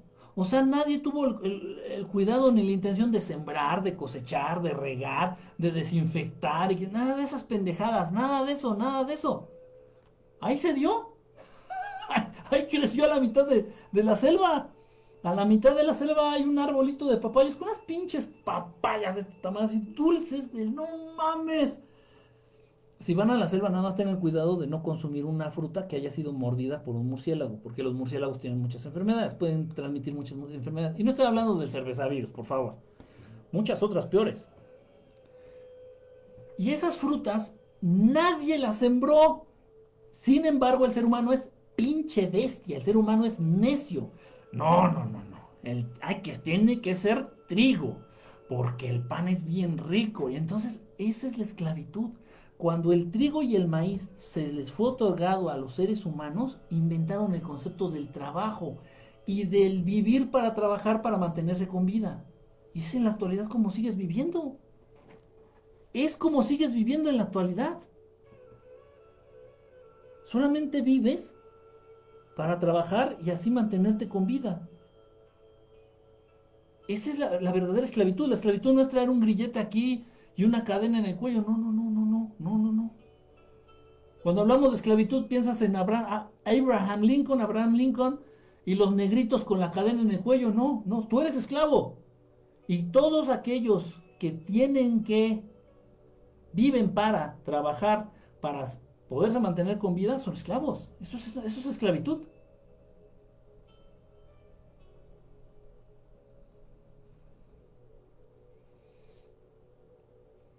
En mi huerta en Guerrero los murciélagos se comen las guayabas y los mangos. Sí, los murciélagos se comen mucho los mangos. También yo conozco un lugar donde hay árboles de mangos, allí en Guerrero. Y cuando lo agarras tienes que darte cuenta que no esté mordido por los murciélagos. Tienen muchas enfermedades los murciélagos, muchas, muchas, muchas. Que se pueden transmitir a los seres humanos y enfermedades bien raras. Por favor, no estoy pensando en el cervezavirus, ¿eh? esa, esa mierda no. Otras peores, muy, muy, muy raras. Entonces, bueno, evitar el consumo de azúcar, si es posible hacerlo. Miren, todos los alimentos que nosotros consumimos, todos, absolutamente todos, las, verduras, las leguminosas, las legumbres, las frutas, este, el pan, todo, incluso el alcohol, todo, todo, todo se transforma en azúcar en nuestro cuerpo, en glucosa. Todo, todo, todo lo que comemos, todo lo que comemos, comemos se transforma directamente en energía. Nos proporciona cierto nivel de energía. Entonces es mentira que es una necesidad consumir azúcar, es una tontería. Eso es lo que nos han hecho creer, eso es lo que nos han dicho. Esto de verdad, créanme, es una conspiración. Una conspiración en contra de la buena salud del ser humano. Una conspiración para romper el equilibrio del sistema inmunológico del ser humano. No hay cosa más peligrosa para el sistema inmunológico que el azúcar. Créanme, créanme. Hoy saliendo del tema, viste que supuestamente una de las voluntarias de la vacuna que desarrolló un efecto secundario dijo que le habían matado el alma, que ya no podía sentir a Dios. ¿Qué opinas de eso? Pues, pues que eso es lo que ella quiere creer. O sea, es imposible que saquen a Dios de, nuestro interior. Decir que van a sacar a Dios de nuestro interior es decir que nos van a arrancar el espíritu. Y alguien no, nada más puedes perder el espíritu por voluntad propia. No importa si comes o si te inyectas la vacuna, o si te, no, no, eso no importa, no, eso no tiene que ver. Nada que ver. Hay ciertos medicamentos, hay ciertas fórmulas, hay ciertos químicos que dan algún efecto psicotrópico. Por ejemplo, hay gente que toma el ayahuasca y dicen, no, no, no, tuve un viaje astral y tuve, yo la he tomado y es una mierda, es una puta porquería. O sea, no hace otra cosa más que dar náuseas y dolor de cabeza es una porquería, eso no es cierto, pero hay gente que se sugestiona y hay gente que lo cree. Dice, no, no, no, yo me di un viaje y visité y fui. Igual con los hongos, igual con la, con la marihuana. Pero no, eso realmente solamente todo lo genera tu cerebro, todo lo genera tu mente. Todo lo genera tu mente. Entonces, no es mentira, es mentira. Es, por supuesto, es una, una grave mentira. Lo que sí puede ser es que vendas tu alma o comprometas tu alma, eso es cierto. Todos los sirvientes, todos los esclavos, todos los achichingles, todos los allegados al maligno, los Illuminati, algunos grandes empresarios, todos los banqueros, etcétera, etcétera, etcétera, los dueños de la industria del entretenimiento, todos ellos han comprometido su alma. Eso sí existe, eso sí es real. Eso sí es real. Sin embargo, a pesar de que pierdan su alma, nunca van a perder la conexión con Dios Padre. Y eso es el Espíritu, el Espíritu en cada uno de nosotros. ¿Sí me explicó? A pesar de que ya no tengan alma o que ya esté comprometida su alma, el Espíritu nunca, nunca, nunca se puede comprometer, no, lo pueden perder, es algo Dice, oye, y cuando te pegas en la frente o cabeza y te pones azúcar con tu saliva, ¿por qué se baja la inflamación? ¿Quién sabe? Tiene mucho que no lo hago. Me acuerdo mucho que las abuelitas hacían eso. Sí me acuerdo de eso, que te pegabas, te salió un chichón y te ponían, no, te ponían, ¿sabes qué? En mis tiempos que se usaban, te ponían vaporrup, ese que, ese, ese ungüento que huele a eucalipto, te ponían vaporrup y tantita azúcar no, no sé qué efecto tenga eso, ¿eh? No, no sé. Mira, por lo menos como no te la comías, pues no hay bronca, ¿no? Y revuélquense en azúcar si quieren, pero no se la coman. No, no creo que haya hecho, hecho daño si te la pones así a nivel de piel, ¿no? Aunque la piel es semiabsorbente. Semipermeable, digo, semipermeable. La piel. O sea, permite, a veces sí y a veces no el paso, pero no, o sea, no creo que haya hecho Pero sí, sí funcionaba, bueno, quién sabe, quién sabe cómo ha estado ese efecto, ¿eh? No, no, sí, pero sí me acuerdo. Ya cada vez ya no se usa, ¿eh? Hola, pensé que ya no había transmisión en vivo hoy, llegué muy tarde. Más o menos, Anita, más o menos, mi mamá lo hace con mi hija. ¿Todavía lo hacen? Sí, sí me acuerdo que sí era muy común. Y sí, tiene razón, sí funcionaba, sí funcionaba. Dice acá ah, Miguel Muñoz, no lo saludé tampoco. Hola, ¿cómo andas, Miguelón? Jonas Alver, anda también por acá. Ali Arce, hola. No te avisé, recién llego, disculpa. sí, no, lo que pasa es que también yo es una lata hacer pan. Dice, Oli, Oli, ¿cómo estás? Un besote. Sí, es una lata hacer pan. de verdad. o sea, yo me considero bueno en la cocina. Modestia aparte, en serio, yo soy bueno cocinando casi cualquier cosa, eh, postres incluso. Pero hacer pan, o sea, pan, pan, hacer pan es un pedote, es, un problemota, es un desmadre, es una lata. Esa fue la intención de que al ser humano se le diera el, el trigo y se le diera el maíz. Repito, sin embargo, es muchísimo más nutritivo y menos dañino el maíz que el trigo el trigo verdaderamente no nutre nada, no aporta nada, no aporta nada. El maíz sí, el maíz sí tiene más propiedades, tiene más nutrientes en un momento dado que el trigo. E incluso es un poquito más fácil de sembrar, de cosechar y de cuidar el maíz que el trigo. Y la harina de maíz es distinto, es un proceso distinto o sea, hacer el nixtamal aquí en México, ustedes saben las tortillas para hacer los tacos. La tortilla, tortilla, you say, you, say tortilla. Para hacer los tacos, bueno, pues se tiene que nixtamalizar el maíz, se pone a cocer, luego se desgrana. O puedes desgranarlo primero y luego lo pones a cocer. Este, y ya lo, lo trituras, lo echas ahí con sal, le pones tantita carbonato de calcio, sale la masa y ya con esta masa yo puedo hacer las, tortillas para los tacos, tacos mexicanos. Es un proceso distinto, pero sí es, menos, es mejor el maíz. El, trigo realmente es, no nutre nada, es una molestia hacerlo. Es, vengo que me hablan. Acá dice a 10 murciélagos. ¿De qué hablas? O dice, mm, oye, el peyote también. Sí, todas esas drogas. Mira, cuando tú ya has alcanzado estados o estadios de éxtasis superiores a los que te pueda dar cualquier droga, las drogas ya no te hacen nada. Ya no. Ya es como una molestia. Simplemente es molesto estar en estar fuera de control del 100% de tu cuerpo y de tu pensamiento. Y es molesto. O sea, si yo pudiera llegar ahorita a fumar marihuana, me sentiría incómodo, me sentiría molesto por el efecto así de que sientes que no estás al 100% en control de tu pensamiento y de tu, y de tu cuerpo. Pero no, no, es una sensación agradable, voy. También depende mucho, ¿no? De, de tu proceso mental, repito. La sugestión y la mente es todo.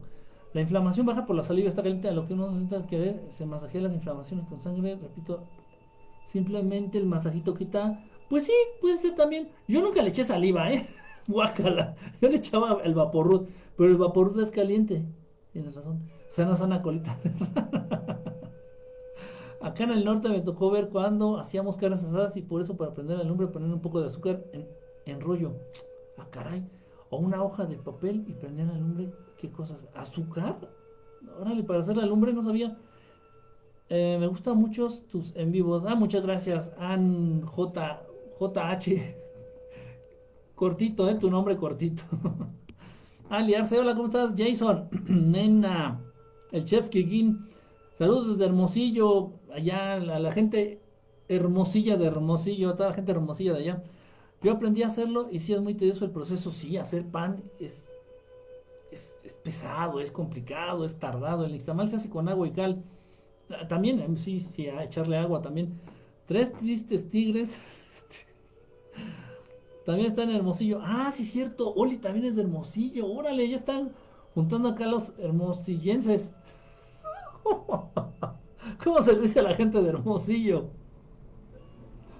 ¿Bien parecidillos o cómo se les dice? ya las tortillas las hacen con harina transgénica, ya no con maíz. Sí, sí, aparte están, no, y aparte ya mezclan harina de trigo con el nixtamal, con el maíz, y ya es un desmadre, ya ahorita es difícil. A menos de que vayas aquí en México a los pueblos, sobre todo fuera de las grandes ciudades, eh, donde las personas todavía hacen las tortillas a mano. Qué tortillas tan deliciosas, qué tortillas tan ricas. La tortilla de maíz es, es muy rica. Su dieta es a base de maíz, por eso nos quieren meter la porquería del maíz transgénico. Sí, sí. ¿Cómo podemos descontaminar nuestro cuerpo de tanta azúcar? Es poco a poco, Alejandro, poco a poco. Mira, una buena pregunta, ¿eh? ¿Cómo podemos revertir los daños que ha hecho el azúcar en nuestro cuerpo? Es, es, muchas veces no se va a poder revertir al 100%. El daño que le ha hecho a tus órganos el azúcar a lo largo de tantos años ya es complicado revertirlo es como pensar que un diabético va a dejar de ser diabético porque deja de consumir azúcar. ¿Me explico? Los daños que hace el azúcar en el cuerpo no son reversibles muchas veces. Lo que podemos hacer, tiene razón, si hay manera de limpiar hermosillenses. Yo pensé que había más. Había más estructura, Oli, como a los de Aguascalientes, ¿no? Que se dice hidrocálidos dices, órale, no, está chido, ¿no? No se dice aguascalienses. Yo pensé que se iba a decir, no sé, los, los bien parecidenses o cosas así, hermosillenses. Bueno, está bien. Eh, ¿qué, qué, está diciendo? Ah, sí, entonces, este, en primer lugar, dejar de consumir azúcar. Dejar, dejar de consumir azúcar y tomar mucha agua. Mejorar la calidad de agua que toman, no, no nada más agua embotellada. O sea, esta agua uso las botellas, lamentablemente. Marcusoni, ¿cómo estás, hermano? Pero el agua que yo compro así embotellada, todavía la filtro, la paso por, por filtros. La paso por filtros. En el Heraldo sí escribieron aguascalientenses. Ah, no manches, en el Heraldo. Qué vergüenza. Chale, por eso México no progresa. aguascalientenses, chale. Pero está padre, ¿no? Está chido. Hidrocálidos. Ah, yo la primera vez que lo escuché dije, ah, no, sí se la, se la bañaron. Está chingón. La neta sí dije, está chingón, está chingón. Hidrocálido. En fin, dice, eh, desde el día de hoy voy a dejar de consumir azúcar. Ah, les digo, entonces dejar de consumir azúcar y mejorar la calidad de agua que consumes. Y esto es un dato muy importante. Este es un dato muy importante que casi no lo he comentado aquí en las transmisiones en vivo. No procuren tomar tanta agua. Así. Procuren que los alimentos que consumen sean altos en contenido de agua. Esos alimentos son muy sanos, como la sandía, como el jitomate, ¿Cómo me explico? O sea, ¿es bueno tomar agua? Sí, sí es bueno tomar agua. Pero en un momento dado también el consumo de agua en exceso es malo porque incluso tomar mucha, mucha, mucha agua puede matarte. Lo ideal es hidratarnos a partir de alimentos con un alto contenido de agua. Como la sandía, piensen en la sandía. Tú agarras una sandía y le das una mordida, es pura agua, se hace agua en la boca es un alimento que es, tiene alto contenido en agua, o sea, mucha agua. Los alimentos que tienen más contenido en agua son los más sanos. Y no vas a tener necesidad de estar tomando tanta, tanta agua así, por, separado. Aparte, dice, los chilangos, capitaleros por chilango nos dicen, no, no, no, no, mi querido Casper, error, mi querido, mi querido Gasparín acá en México, en, la Ciudad de México, les dicen, les dicen chilangos a los que no nacieron en la Ciudad de México. Haz de cuenta que alguien nació en Puebla y a cierta edad se trasladó a la Ciudad de México, ese es el verdadero chilango. El chilango es el que viene de afuera, de, de Puebla, del Estado de México, de Toluca, de, bueno, Toluca es Estado de México así del área de alrededor del, Distrito Federal, y se establecieron aquí en el Distrito Federal, esos son chilangos. Y de hecho, ahorita me agarran en frío, pero tenía una, una explicación, un, un significado la palabra chilango en sí. No me acuerdo ahorita. Pero esos son, esos son, esos son realmente. Y los, pero está peor porque a los de aquí del, a, los de la capital se les dice defeños, defeños, por DF, defeños, así se les, así se les dice. No es que yo soy defeño, quiere decir que naciste en el DF y vives en el DF. Y a los que venían de fuera y se establecieron en el DF son chilangos.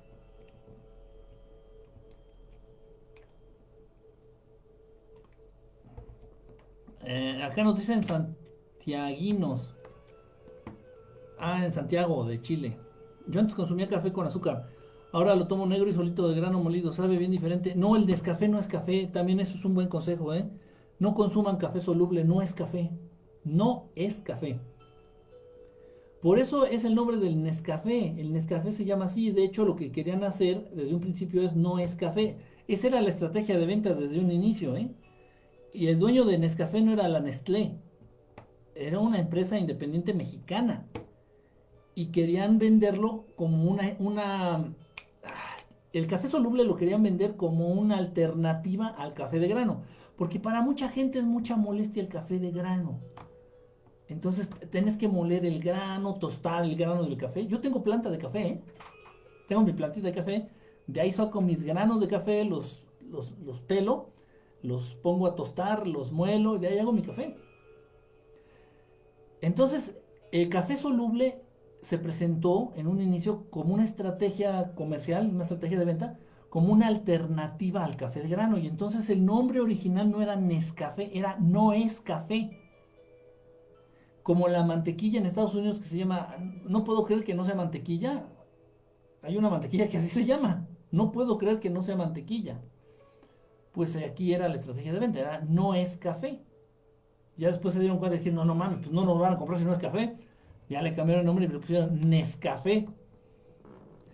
Y la gente cree que es Nes de Nestlé, pero no antes el Nescafé, el producto Nescafé no era de la Nestlé, era una empresa mexicana independiente. Y se llamaba No es Café.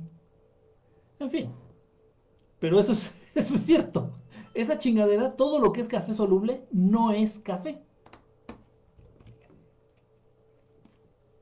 El café de grano original, el café de grano original, sí contiene muchos este, antioxidantes de una manera pues no tan dañina. Es verdad que sí te despierta, te, te puede mantener un poquito más alerta.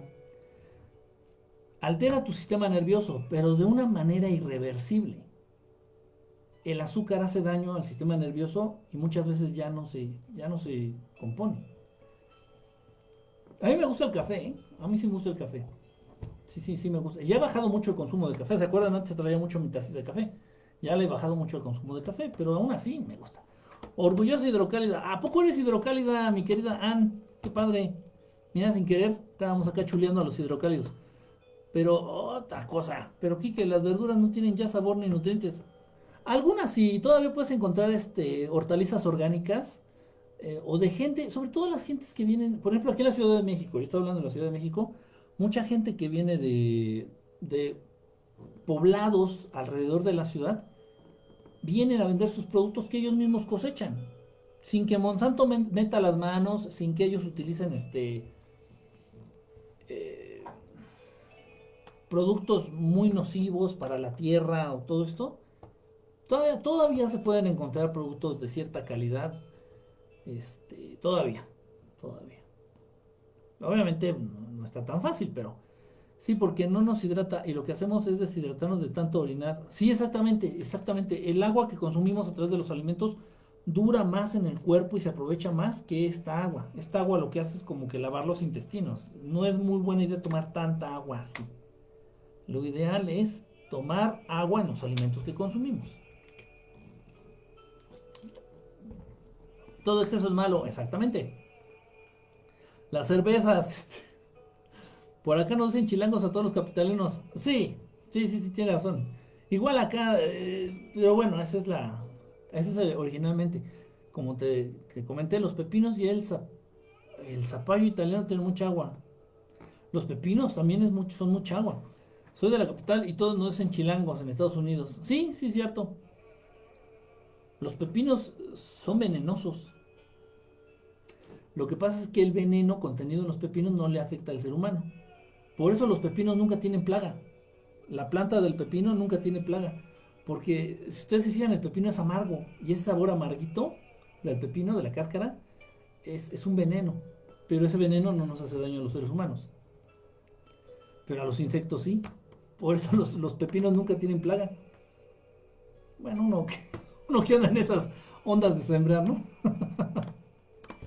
Acá somos coahuilenses. Para el norte todos son chilangos. todos los que viven para, abajo del, del, centro, para abajo son chilangos. Mexiqueños. Dice, no seas así, ingeniera de... Yo soy caleño y nos dicen Bayunos por el valle. Ah, bueno. Pues México, la Ciudad de México es el Valle de México, es un valle, igual nos podrían decir bayunos, suena como ballena. Defeños o defectuosos, sí, defectuosos también. Ah, ya pocas son cosas sanas, todos los alimentos están manipulados con químicos, sí, sanamente. Sí, buscándole, buscándole, buscándole, todavía podemos encontrar algunos productos orgánicos o más naturales o no tan contaminados, no, no tan manipulados. El DF ya no existe, el, enfermo, este loquito, este homosexual, ¿cómo se llamaba este güey? Se me olvidó su nombre, este Mancera.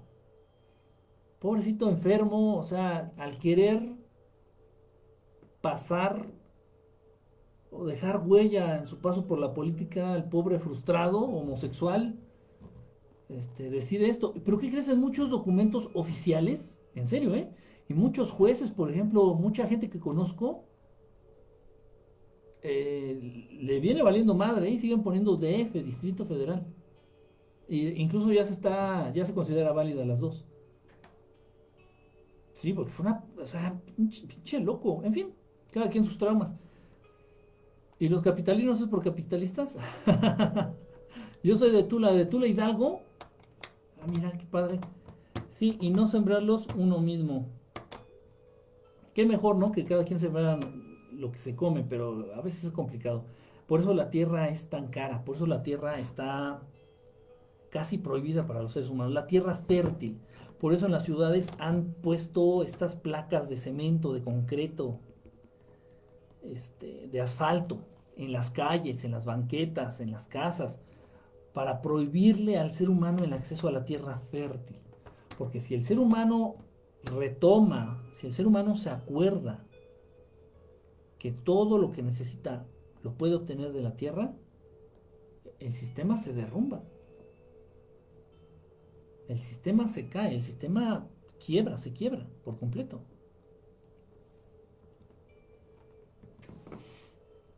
Ah, dice, suficiente no comer lo que es procesado y envasado, ya haces una diferencia. Pues sí, poco a poco, ¿no? O sea, en la medida de nuestras posibilidades. Ya saben que yo no soy muy eh, apegado a a sugerir cierto tipo de dieta, sobre todo por la situación económica. Yo no puedo decir, ah, no, todos vamos a volvernos veganos, porque es una dieta muy cara. Ah, no, todos vamos a comer orgánicos, pues está muchísimo más cara que las vegetarianas. sí, sí, sí, me explico. Entonces, no, es más importante, lo, obviamente son más importantes nuestros pensamientos, nuestras acciones. Y en un momento dado lo que sí les recomiendo es dejar de consumir ciertas cosas, porque ahí incluso en vez de gastar los estoy invitando a ahorrar. Imagínense todo lo que ustedes van a ahorrar si dejan de consumir azúcar o si dejan de comprar productos que contienen azúcar. Les estoy generando un ahorro, no un gasto. Es mi manera de pensar, o sea, hacer las cosas prácticas reales, algo que se puede hacer. No le voy a decir, ah, todos vamos a comer orgánico a partir de hoy. Van a mentar la madre, o sea, ni yo puedo sostener ese, esa dieta de lógica. Ah, verga, no sabía eso de la empresa Nescafé. Sí, sí, sí, así era, de verdad. No es café. O sea, era una alternativa al café. Pero se dieron cuenta que la gente decía así, no, entonces si no es café, ¿qué chingados es? Entonces no lo compraban. Dice, eso me sonó al bur. Dijo, de ustedes, ¿qué se traen en la casa? El agua de coco es muy buena, dicen, para, para la gente, para, para nivelar los niveles de azúcar en sangre, fíjate. El agua de coco dicen que es muy buena. Me caí, perdón, Jair, hola, Kike, caí, ah, en una depresión, yo pensé que te habías caído. Una depresión por saber a qué venimos al mundo, cuál es nuestro propósito, quién es nuestro creador. Caí en una depresión por saber a qué venimos al mundo, pero eso es al contrario, hermano. o sea, si ya te diste cuenta de la verdad, no debes de caer en una depresión, al contrario, debes de salir de ese estado de, de, de, aletargo, que estabas perdido, que estabas confundido, que estabas este, triste o que estabas este, deprimido. Estamos aquí no para tener más, no para competir entre nosotros, no para hacer más dinero, no para hacer más que los demás, en cualquier aspecto. No, aquí no esto no es una competencia, la vida no es una competencia. Todos, de acuerdo a nuestros recursos, de acuerdo a nuestra capacidad y de acuerdo a nuestras ganas que le echemos, tenemos como meta acercarnos al Creador, porque de ahí venimos. Todo en este mundo es cíclico. Este cuerpo que nosotros tenemos actualmente de 100 kilos, bueno, yo peso casi 105 y no he podido bajar. Por más que hago, pero bueno. Este cuerpo que tienes tú ahorita de 80, 70, 100 kilos, lo que sea, todo este cuerpo se ha formado, se ha creado a partir de los alimentos que ha obtenido de este planeta. Entonces todo en el mundo, todo en el universo es cíclico. Todo tiene una etapa de crecimiento, de evolución, de, no sé cómo se dice en español, de decaimiento, existe de decaimiento y, ya, o sea, y, todo es el ciclo. Entonces, si este cuerpo se ha nutrido y pertenece, por lo tanto, de la tierra, pertenece a la tierra, tiene que regresar a la tierra. Es normal. Todo es cíclico. Entonces nosotros venimos, no este, también este cuerpo, pero nuestra esencia, nuestro espíritu, directamente viene del Creador. Entonces tenemos que regresar a Él. Pero es un proceso largo, eso es la vida, eso es la existencia, ese es el juego de existir. Porque esto es un juego que muchas veces hacemos mal en tomárnoslo muy en serio. Lo hablamos la otra vez en la otra transmisión. uno de los motivos y de las razones por las que el ser humano sufre precisamente es porque de pronto te tomas todo muy en serio y crees que tu trabajo es súper súper indispensable, súper serio, súper... Y ahorita te puede dar un infarto y te mueres, Dios no lo quiera, por supuesto. Y ya. Y tu trabajo se fue a la mierda. Y tu casa que estabas pagando se fue a la mierda. Y tu carro que estabas pagando se fue a la mierda. Y las vacaciones que estabas pagando para se fueron a la mierda. Tus dos amantes se fueron a la mierda. Todo se va a la mierda. ¿Dónde está la seriedad de la vida? ¿Dónde está el compromiso? Que genera esa seriedad ante la vida.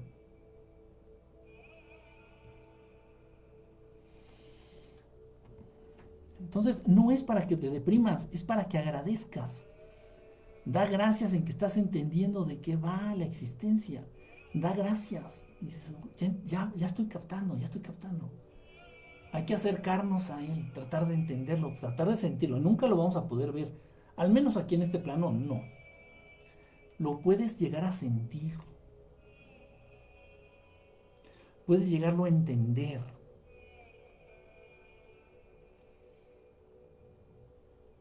Y se puede hacer manifiesto, nuestro Padre Creador, Dios Padre, se puede llegar a hacer manifiesto, se puede llegar a manifestar con estas, con tus manitas, porque la voluntad de este Padre hermoso se tiene que manifestar en este mundo a través de nuestras manos. Entonces tú cuando entiendes a este Padre, cuando estás cerca de Él, cuando estás en conexión con Él, tus acciones, lo que hagas con tus manos, van a ser muchas veces la voluntad de Él. Y obviamente Él no va a querer que con tus manos agarres a trancazos a, otro ser humano o que agarres a trancazos a un animalito. Tal vez va a querer que con estas manos ayudes a alguien, va a querer que con estas manos le des un abrazo a alguien o, o acaricies un animalito. ¿Sí me explico? El estado ideal del ser humano es la mente en paz, el corazón lleno y las manos ocupadas ayudando a los demás. Ese es el estado ideal del ser humano, en el cual te vas a evitar sufrimiento, en el cual vas a borrar depresiones, ansiedades, en el cual vas a desaparecer supuestas necesidades inventadas por el sistema.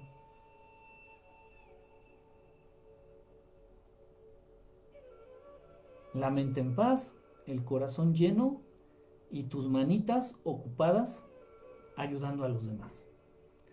A tu prójimo. ¿Cuál es el prójimo? El próximo, el que está cercano a ti. Es la clave para el mundo ideal de esta existencia y de este plano existencial. Si nosotros queremos, podemos convertirlo en el paraíso. Y, esa es la receta. Está bien fácil. Está bien fácil. Y no importa que se pongan, se atraviese los Illuminati o, o Bill Gates o, Obama, Osama o Tatama o... no importa nada de eso, eso no importa, eso es una circunstancia pasajera, eso es tonterías. Tonterías. Porque esto que yo te estoy hablando es un plan divino. Esto que te estoy yo compartiendo, esto que te, estoy, que te expongo, eh, entra, dentro, entra dentro de lo que es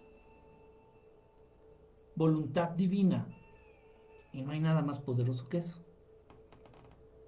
Entra dentro del plan, del esquema divino. O sea, voluntad de Dios Padre. Y no hay nada más poderoso ni más presente que eso. No hay nada por encima. Entonces es lo, lo que nos tenemos que enfocar cada uno de nosotros. y no nada más los seres humanos, hay muchísimos seres entre los seres humanos que habitan entre los seres humanos, inteligencias también, seres inteligentes, y todos con la misma intención. Esto, por ejemplo, nuestros hermanos de allá arriba, nuestros hermanitos extraterrestres, ya lo entendieron. Lo tienen un poquito más presente que los seres humanos. Entonces ellos viven así con la mente en paz, o al menos procuran vivir así. La mente en paz, el corazón lleno. ¿De qué tienes que llenar el corazón? De amor. ¿Qué es amor? Es una energía. ¿Qué es esa energía? Es Dios. El amor no es un sentimiento, no es una emoción. El amor es una energía. Y esa energía es Dios Padre, Dios Creador. Dios es amor. El amor no es una emoción ni un sentimiento. El amor es una energía. Una energía que da impulso, que da vida. La energía mueve. Para que exista trabajo debe haber energía esa energía mueve, es lo que da la vida, es lo que hace que tu corazón lata. ¿Dónde traes la pila? Le pregunto a todos nuestros amiguitos que se autoproclaman ateos pendejamente, ¿dónde traes la pila o dónde te dieron cuerda para que el corazón empezara a chaca, chaca, chaca, chaca?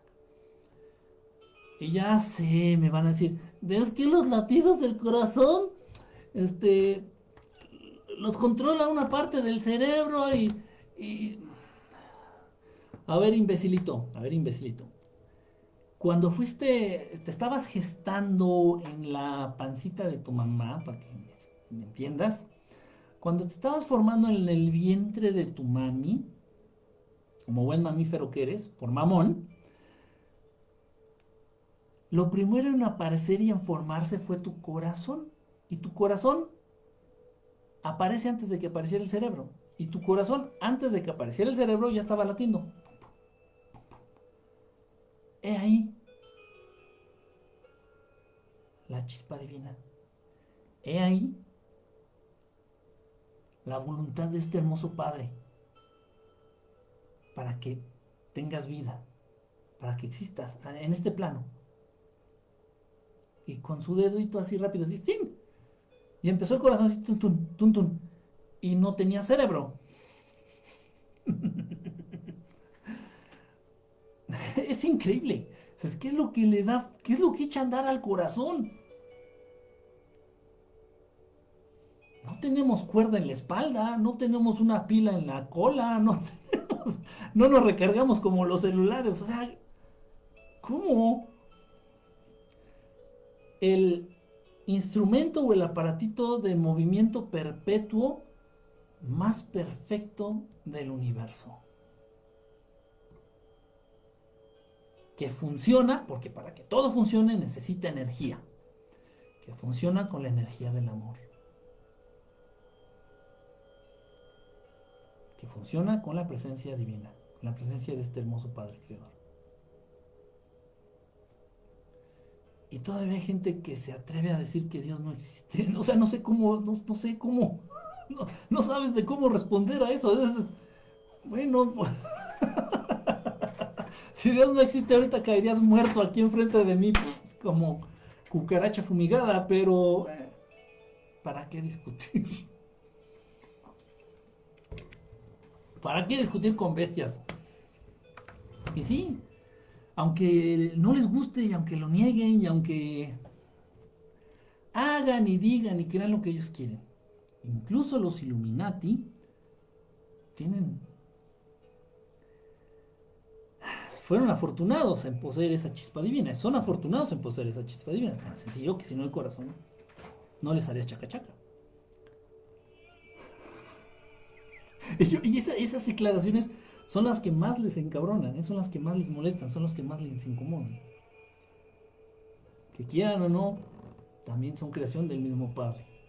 Obviamente que ya el camino que cada quien toma es cuestión de libre albedrío, eso ya.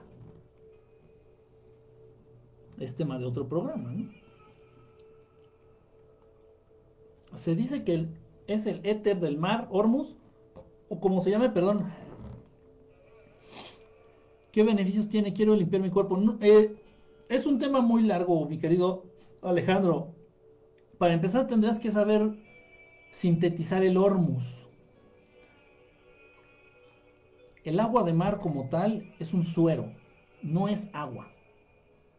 Digo agua de mar para que nos podamos entender. El agua de mar, lo que conoces como agua de mar, se le debe de llamar suero marino.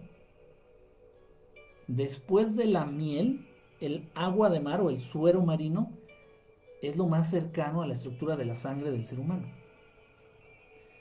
Hay maneras de recuperar la salud a través del consumo del suero marino, del agua salada. Hubo estudios que hizo el doctor Quintón, búsquenlo, Quintón así, con Q-U-I-N-T-O-N, Quintón así. Este, este señor era médico, me parece, era médico. Creo que sí, no me acuerdo. Pero total, lo que descubrió fue increíble. O sea, él logró curar. No, no controlar, curar muchísimas enfermedades a través del consumo del suero marino, del agua, del agua marina. Eh, Nadia, que estés muy bien, un, un, abrazo, cuídate, que estés muy bien, gracias a ti. Entonces, este, ahorita estás hablando del hormus, tienes que saber sintetizar y aparte hay distintos tipos de hormus. Hay que saberlo hacer. No es difícil, no, es difícil. Simplemente que hay que hacerlo. ¿Es bueno? Sí, sí es bueno. Sí, sí te puede, te puede ayudar en un momento dado a, limpiar, a purificar, incluso a sanar ciertas cosas en, el cuerpo. ¿Sabes cosechar? Sé sembrar. cosechar es fácil, sembrar es lo difícil.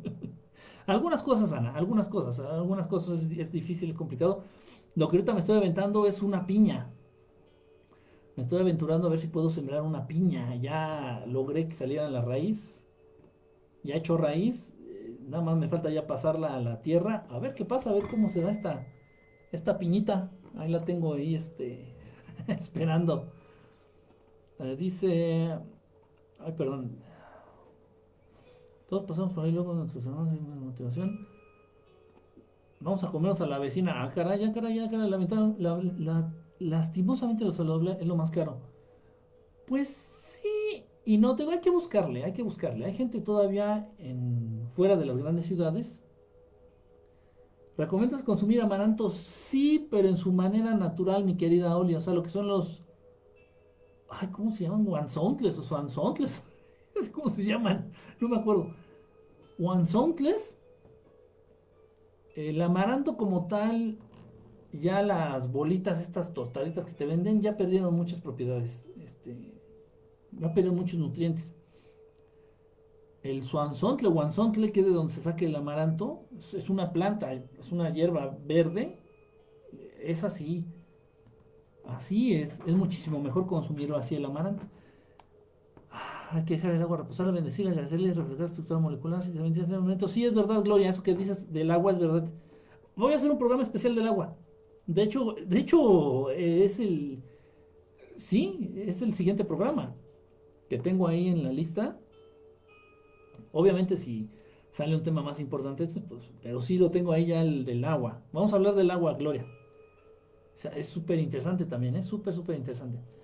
Ah, dice. Sí, lo del doctor Masaru Emoto. Emoto.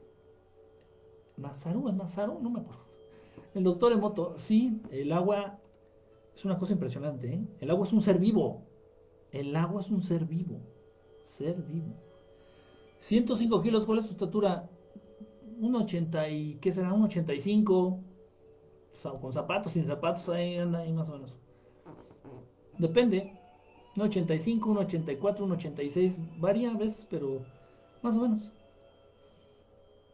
O sea, lo que quiero es, es bajar a 95 kilos y ya quedarme ahí. Así ya. Pero no puedo. y no como mucho. Ah, dice. ¿Le paga puntualmente mes a mes? ¿De qué? ¿De qué? Yo digo que un 80.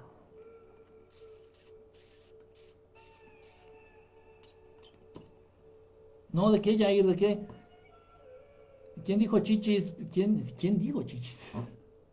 No sé por qué, pero yo siento que me rejuvenezco y me veo mejor la piel, todo mejor cuando duermo con mi mujer. ¿Será que encuentro en los chakras tiene lugar? Sí, obviamente sí. Si a nivel energético, el tener una pareja, o sea, pero no una pareja cualquiera, ¿eh? O sea, estoy diciendo, vete con cualquier vieja o vete con cualquier tipo. No, no, o sea, tu pareja, tu pareja, o sea, esa persona por la cual tienes una afinidad, un sentimiento, una relación ya sólida, hace muy bien, hace mucho bien. A nivel energía, a nivel mucho, mucho, mucho bien. Incluso, este, está comprobado de verdad que la gente que vive en pareja, este, tiene mejor calidad de vida, mejor salud y viven más años. ¿Verdad? Eso es cierto. Dice... Ya me muero de sueño. No, hasta luego, Ana. Eh, que descanses. Saludos. Ay, Dios mío, me perdí muchos mensajes. ¿O qué pasó? Quique siempre en las películas hace mal y eso. Obviamente no vas a tomar un vaso. O sea, no, el agua de mar no te puedes tomar un vaso. No, son microdosis. O sea, te estoy hablando ciertos mililitros, poquitos mililitros. No sé, yo digo, yo no. No sé. sé que existe la terapia, pero y sé que es muy buena, pero no sé en qué consista. Simplemente es poquita agua de mar, poquito suero marino. Son mililitros, microdosis, chiquitos, poquito. Como si fuera medicina, no se das de cuenta. Un mililitro en la mañana y dos en la noche, una cosa así. Muchas, muchas este, enfermedades, ¿sí? La miel sí se puede tomar, suelo tomar. Sí, la miel sí, este, majo. Sí, la miel es buenísima. La miel sí, lo dijimos hace ratito, la miel es buenísima, buenísima, buenísima. Es así. Dice. Waxontles, esa cosa. Si lo probas un poquito más, podemos hacer negocios. Yo les vendo el agua de mar. de la planta de Calanchoe. Uy, vas a decir que no, no lo ubico, mi querida Majo. ¿No tendrá otro nombre acá en México? No la ubico, fíjate, Calanchoe. No, no, no, no, no sé. No, no, no, no, no sé. El agua tiene memoria, sí, sí, sí. Y reacciona a las emociones. Y el agua reacciona a las intenciones. Una cosa impresionante, increíble. Has de comer mucho azúcar, por eso no bajas de peso. ¿Cuál azúcar? No, este. No, no como azúcar.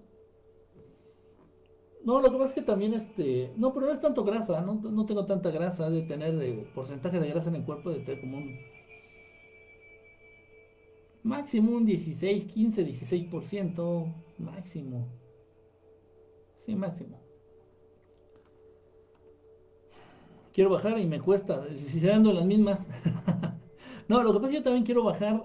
Número uno, porque pues, obviamente tener menos peso eh, le hace bien a las articulaciones en general. En general a tu cuerpo le hace bien que no peses tanto.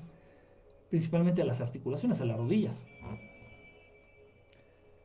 Este, y también porque más delgado, o sea, con menos porcentaje de grasa, luce mejor el cuerpo, o sea, físicamente se ve mejor. Es mi intención también. Pero está complicado.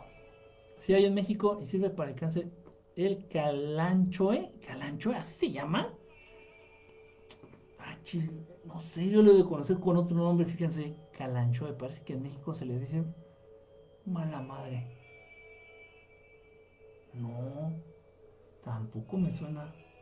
No sé, no sé. Voy a buscarlo en, en mi. Tengo una lista de hierbas, plantas medicinales, todo esto, y algunos nombres de referencia de otros países. Voy a buscar a ver si este si está esta que me dices, Majo Calanchoe. No me suena, la verdad no me suena, no, sabría decirte. lo busco y, ya luego te, te, comento. Bueno, ya me voy, chamacos, chamacas. Cuídense, ya es bastante tarde. Duérmanse. Si puedo hacer este. Para el cáncer, que yo haya visto casos reales, ojo con esto, ¿eh? Esto es cierto. Para el cáncer, en primer lugar, primer lugar, en primer lugar, dejar de consumir azúcar. Segundo lugar, mejorar la calidad de tus pensamientos y de tus ideas. Erradicar la negatividad de tu mente. Y como posible medicamento está este el árbol este de ay se me fue el nombre moringa moringa. Las hojas del árbol de moringa, y esto yo lo vi ya en tres casos. En tres casos con distinto tipo de, cáncer, con distinto avance, o sea, en tres casos totalmente distintos. La moringa, el árbol de la moringa, ese que me mencionan, igual digo, también debe ser muy efectivo, ¿no? La verdad no lo ubico ahorita. No lo ubico ahorita, pero eh, ese de la moringa, aparte de tener muchísimas otras propiedades, ¿eh? la moringa es, es, una cosa también impresionante. Yo, tengo un arbolito de moringa, de hecho. De pronto te puedes hacer un té con la hoja de moringa. Lo ideal es arrancar las hojas cuando están verdes, dejarlas secar y luego molerlas, así como en polvo, y se lo puedes agregar como condimento a una ensalada, a la sopa, o sea, consumir la hoja seca molida, eso es la, la medicina en la moringa. Pero, bueno, pero voy a buscar esa que me dicen, ¿cómo se llama? Déjeme. Calanchoe.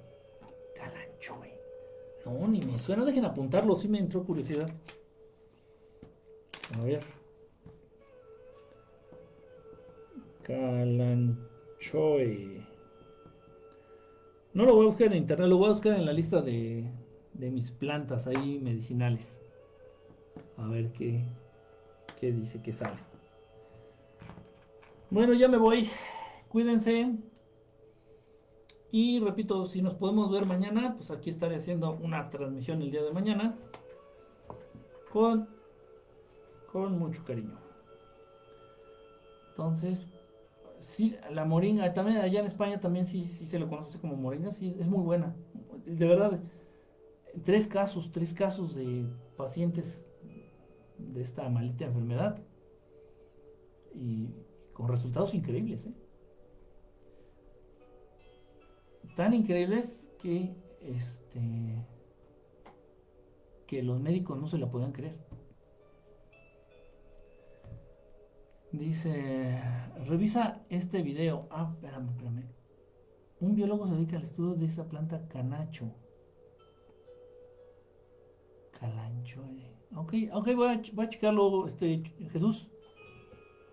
Buenas noches, buenas noches a todos. Igual, si mañana hago transmisión, igual sería como a las diez y media, once de la noche de mañana. ¿Sale? Bueno, un abrazo, cuídense, me despido acá de los amigos de Periscope. Vaya a todos, gracias. Qué raro que haya agarrado Periscope. Qué raro. Y si hubo gente, ¿eh? Si hubo gente en el periscopio. A ver, sí, sí hubo. Sí hubo bastantitos. Qué raro.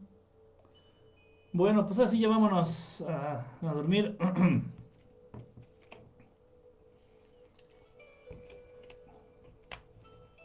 Cuídense. Y...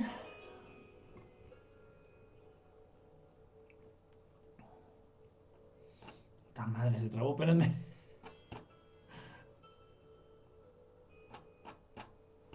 Ya no, ya no puedo mover los mensajes, no sé qué pasó. Bueno, nos vemos, nos vemos. Muy, muy, muy probable que se haga la transmisión el día de mañana, ¿eh? Muy probable. Bueno, que estén bien. Gracias, gracias a los que estuvieron por acá. Un abrazo y que descansen. Vaya a todos. Gracias, gracias. Pepe, Jonás, Gloria, Diego, Majo, Chucho, Juan Carlos, gracias a todos. Bye, un abrazo, bye.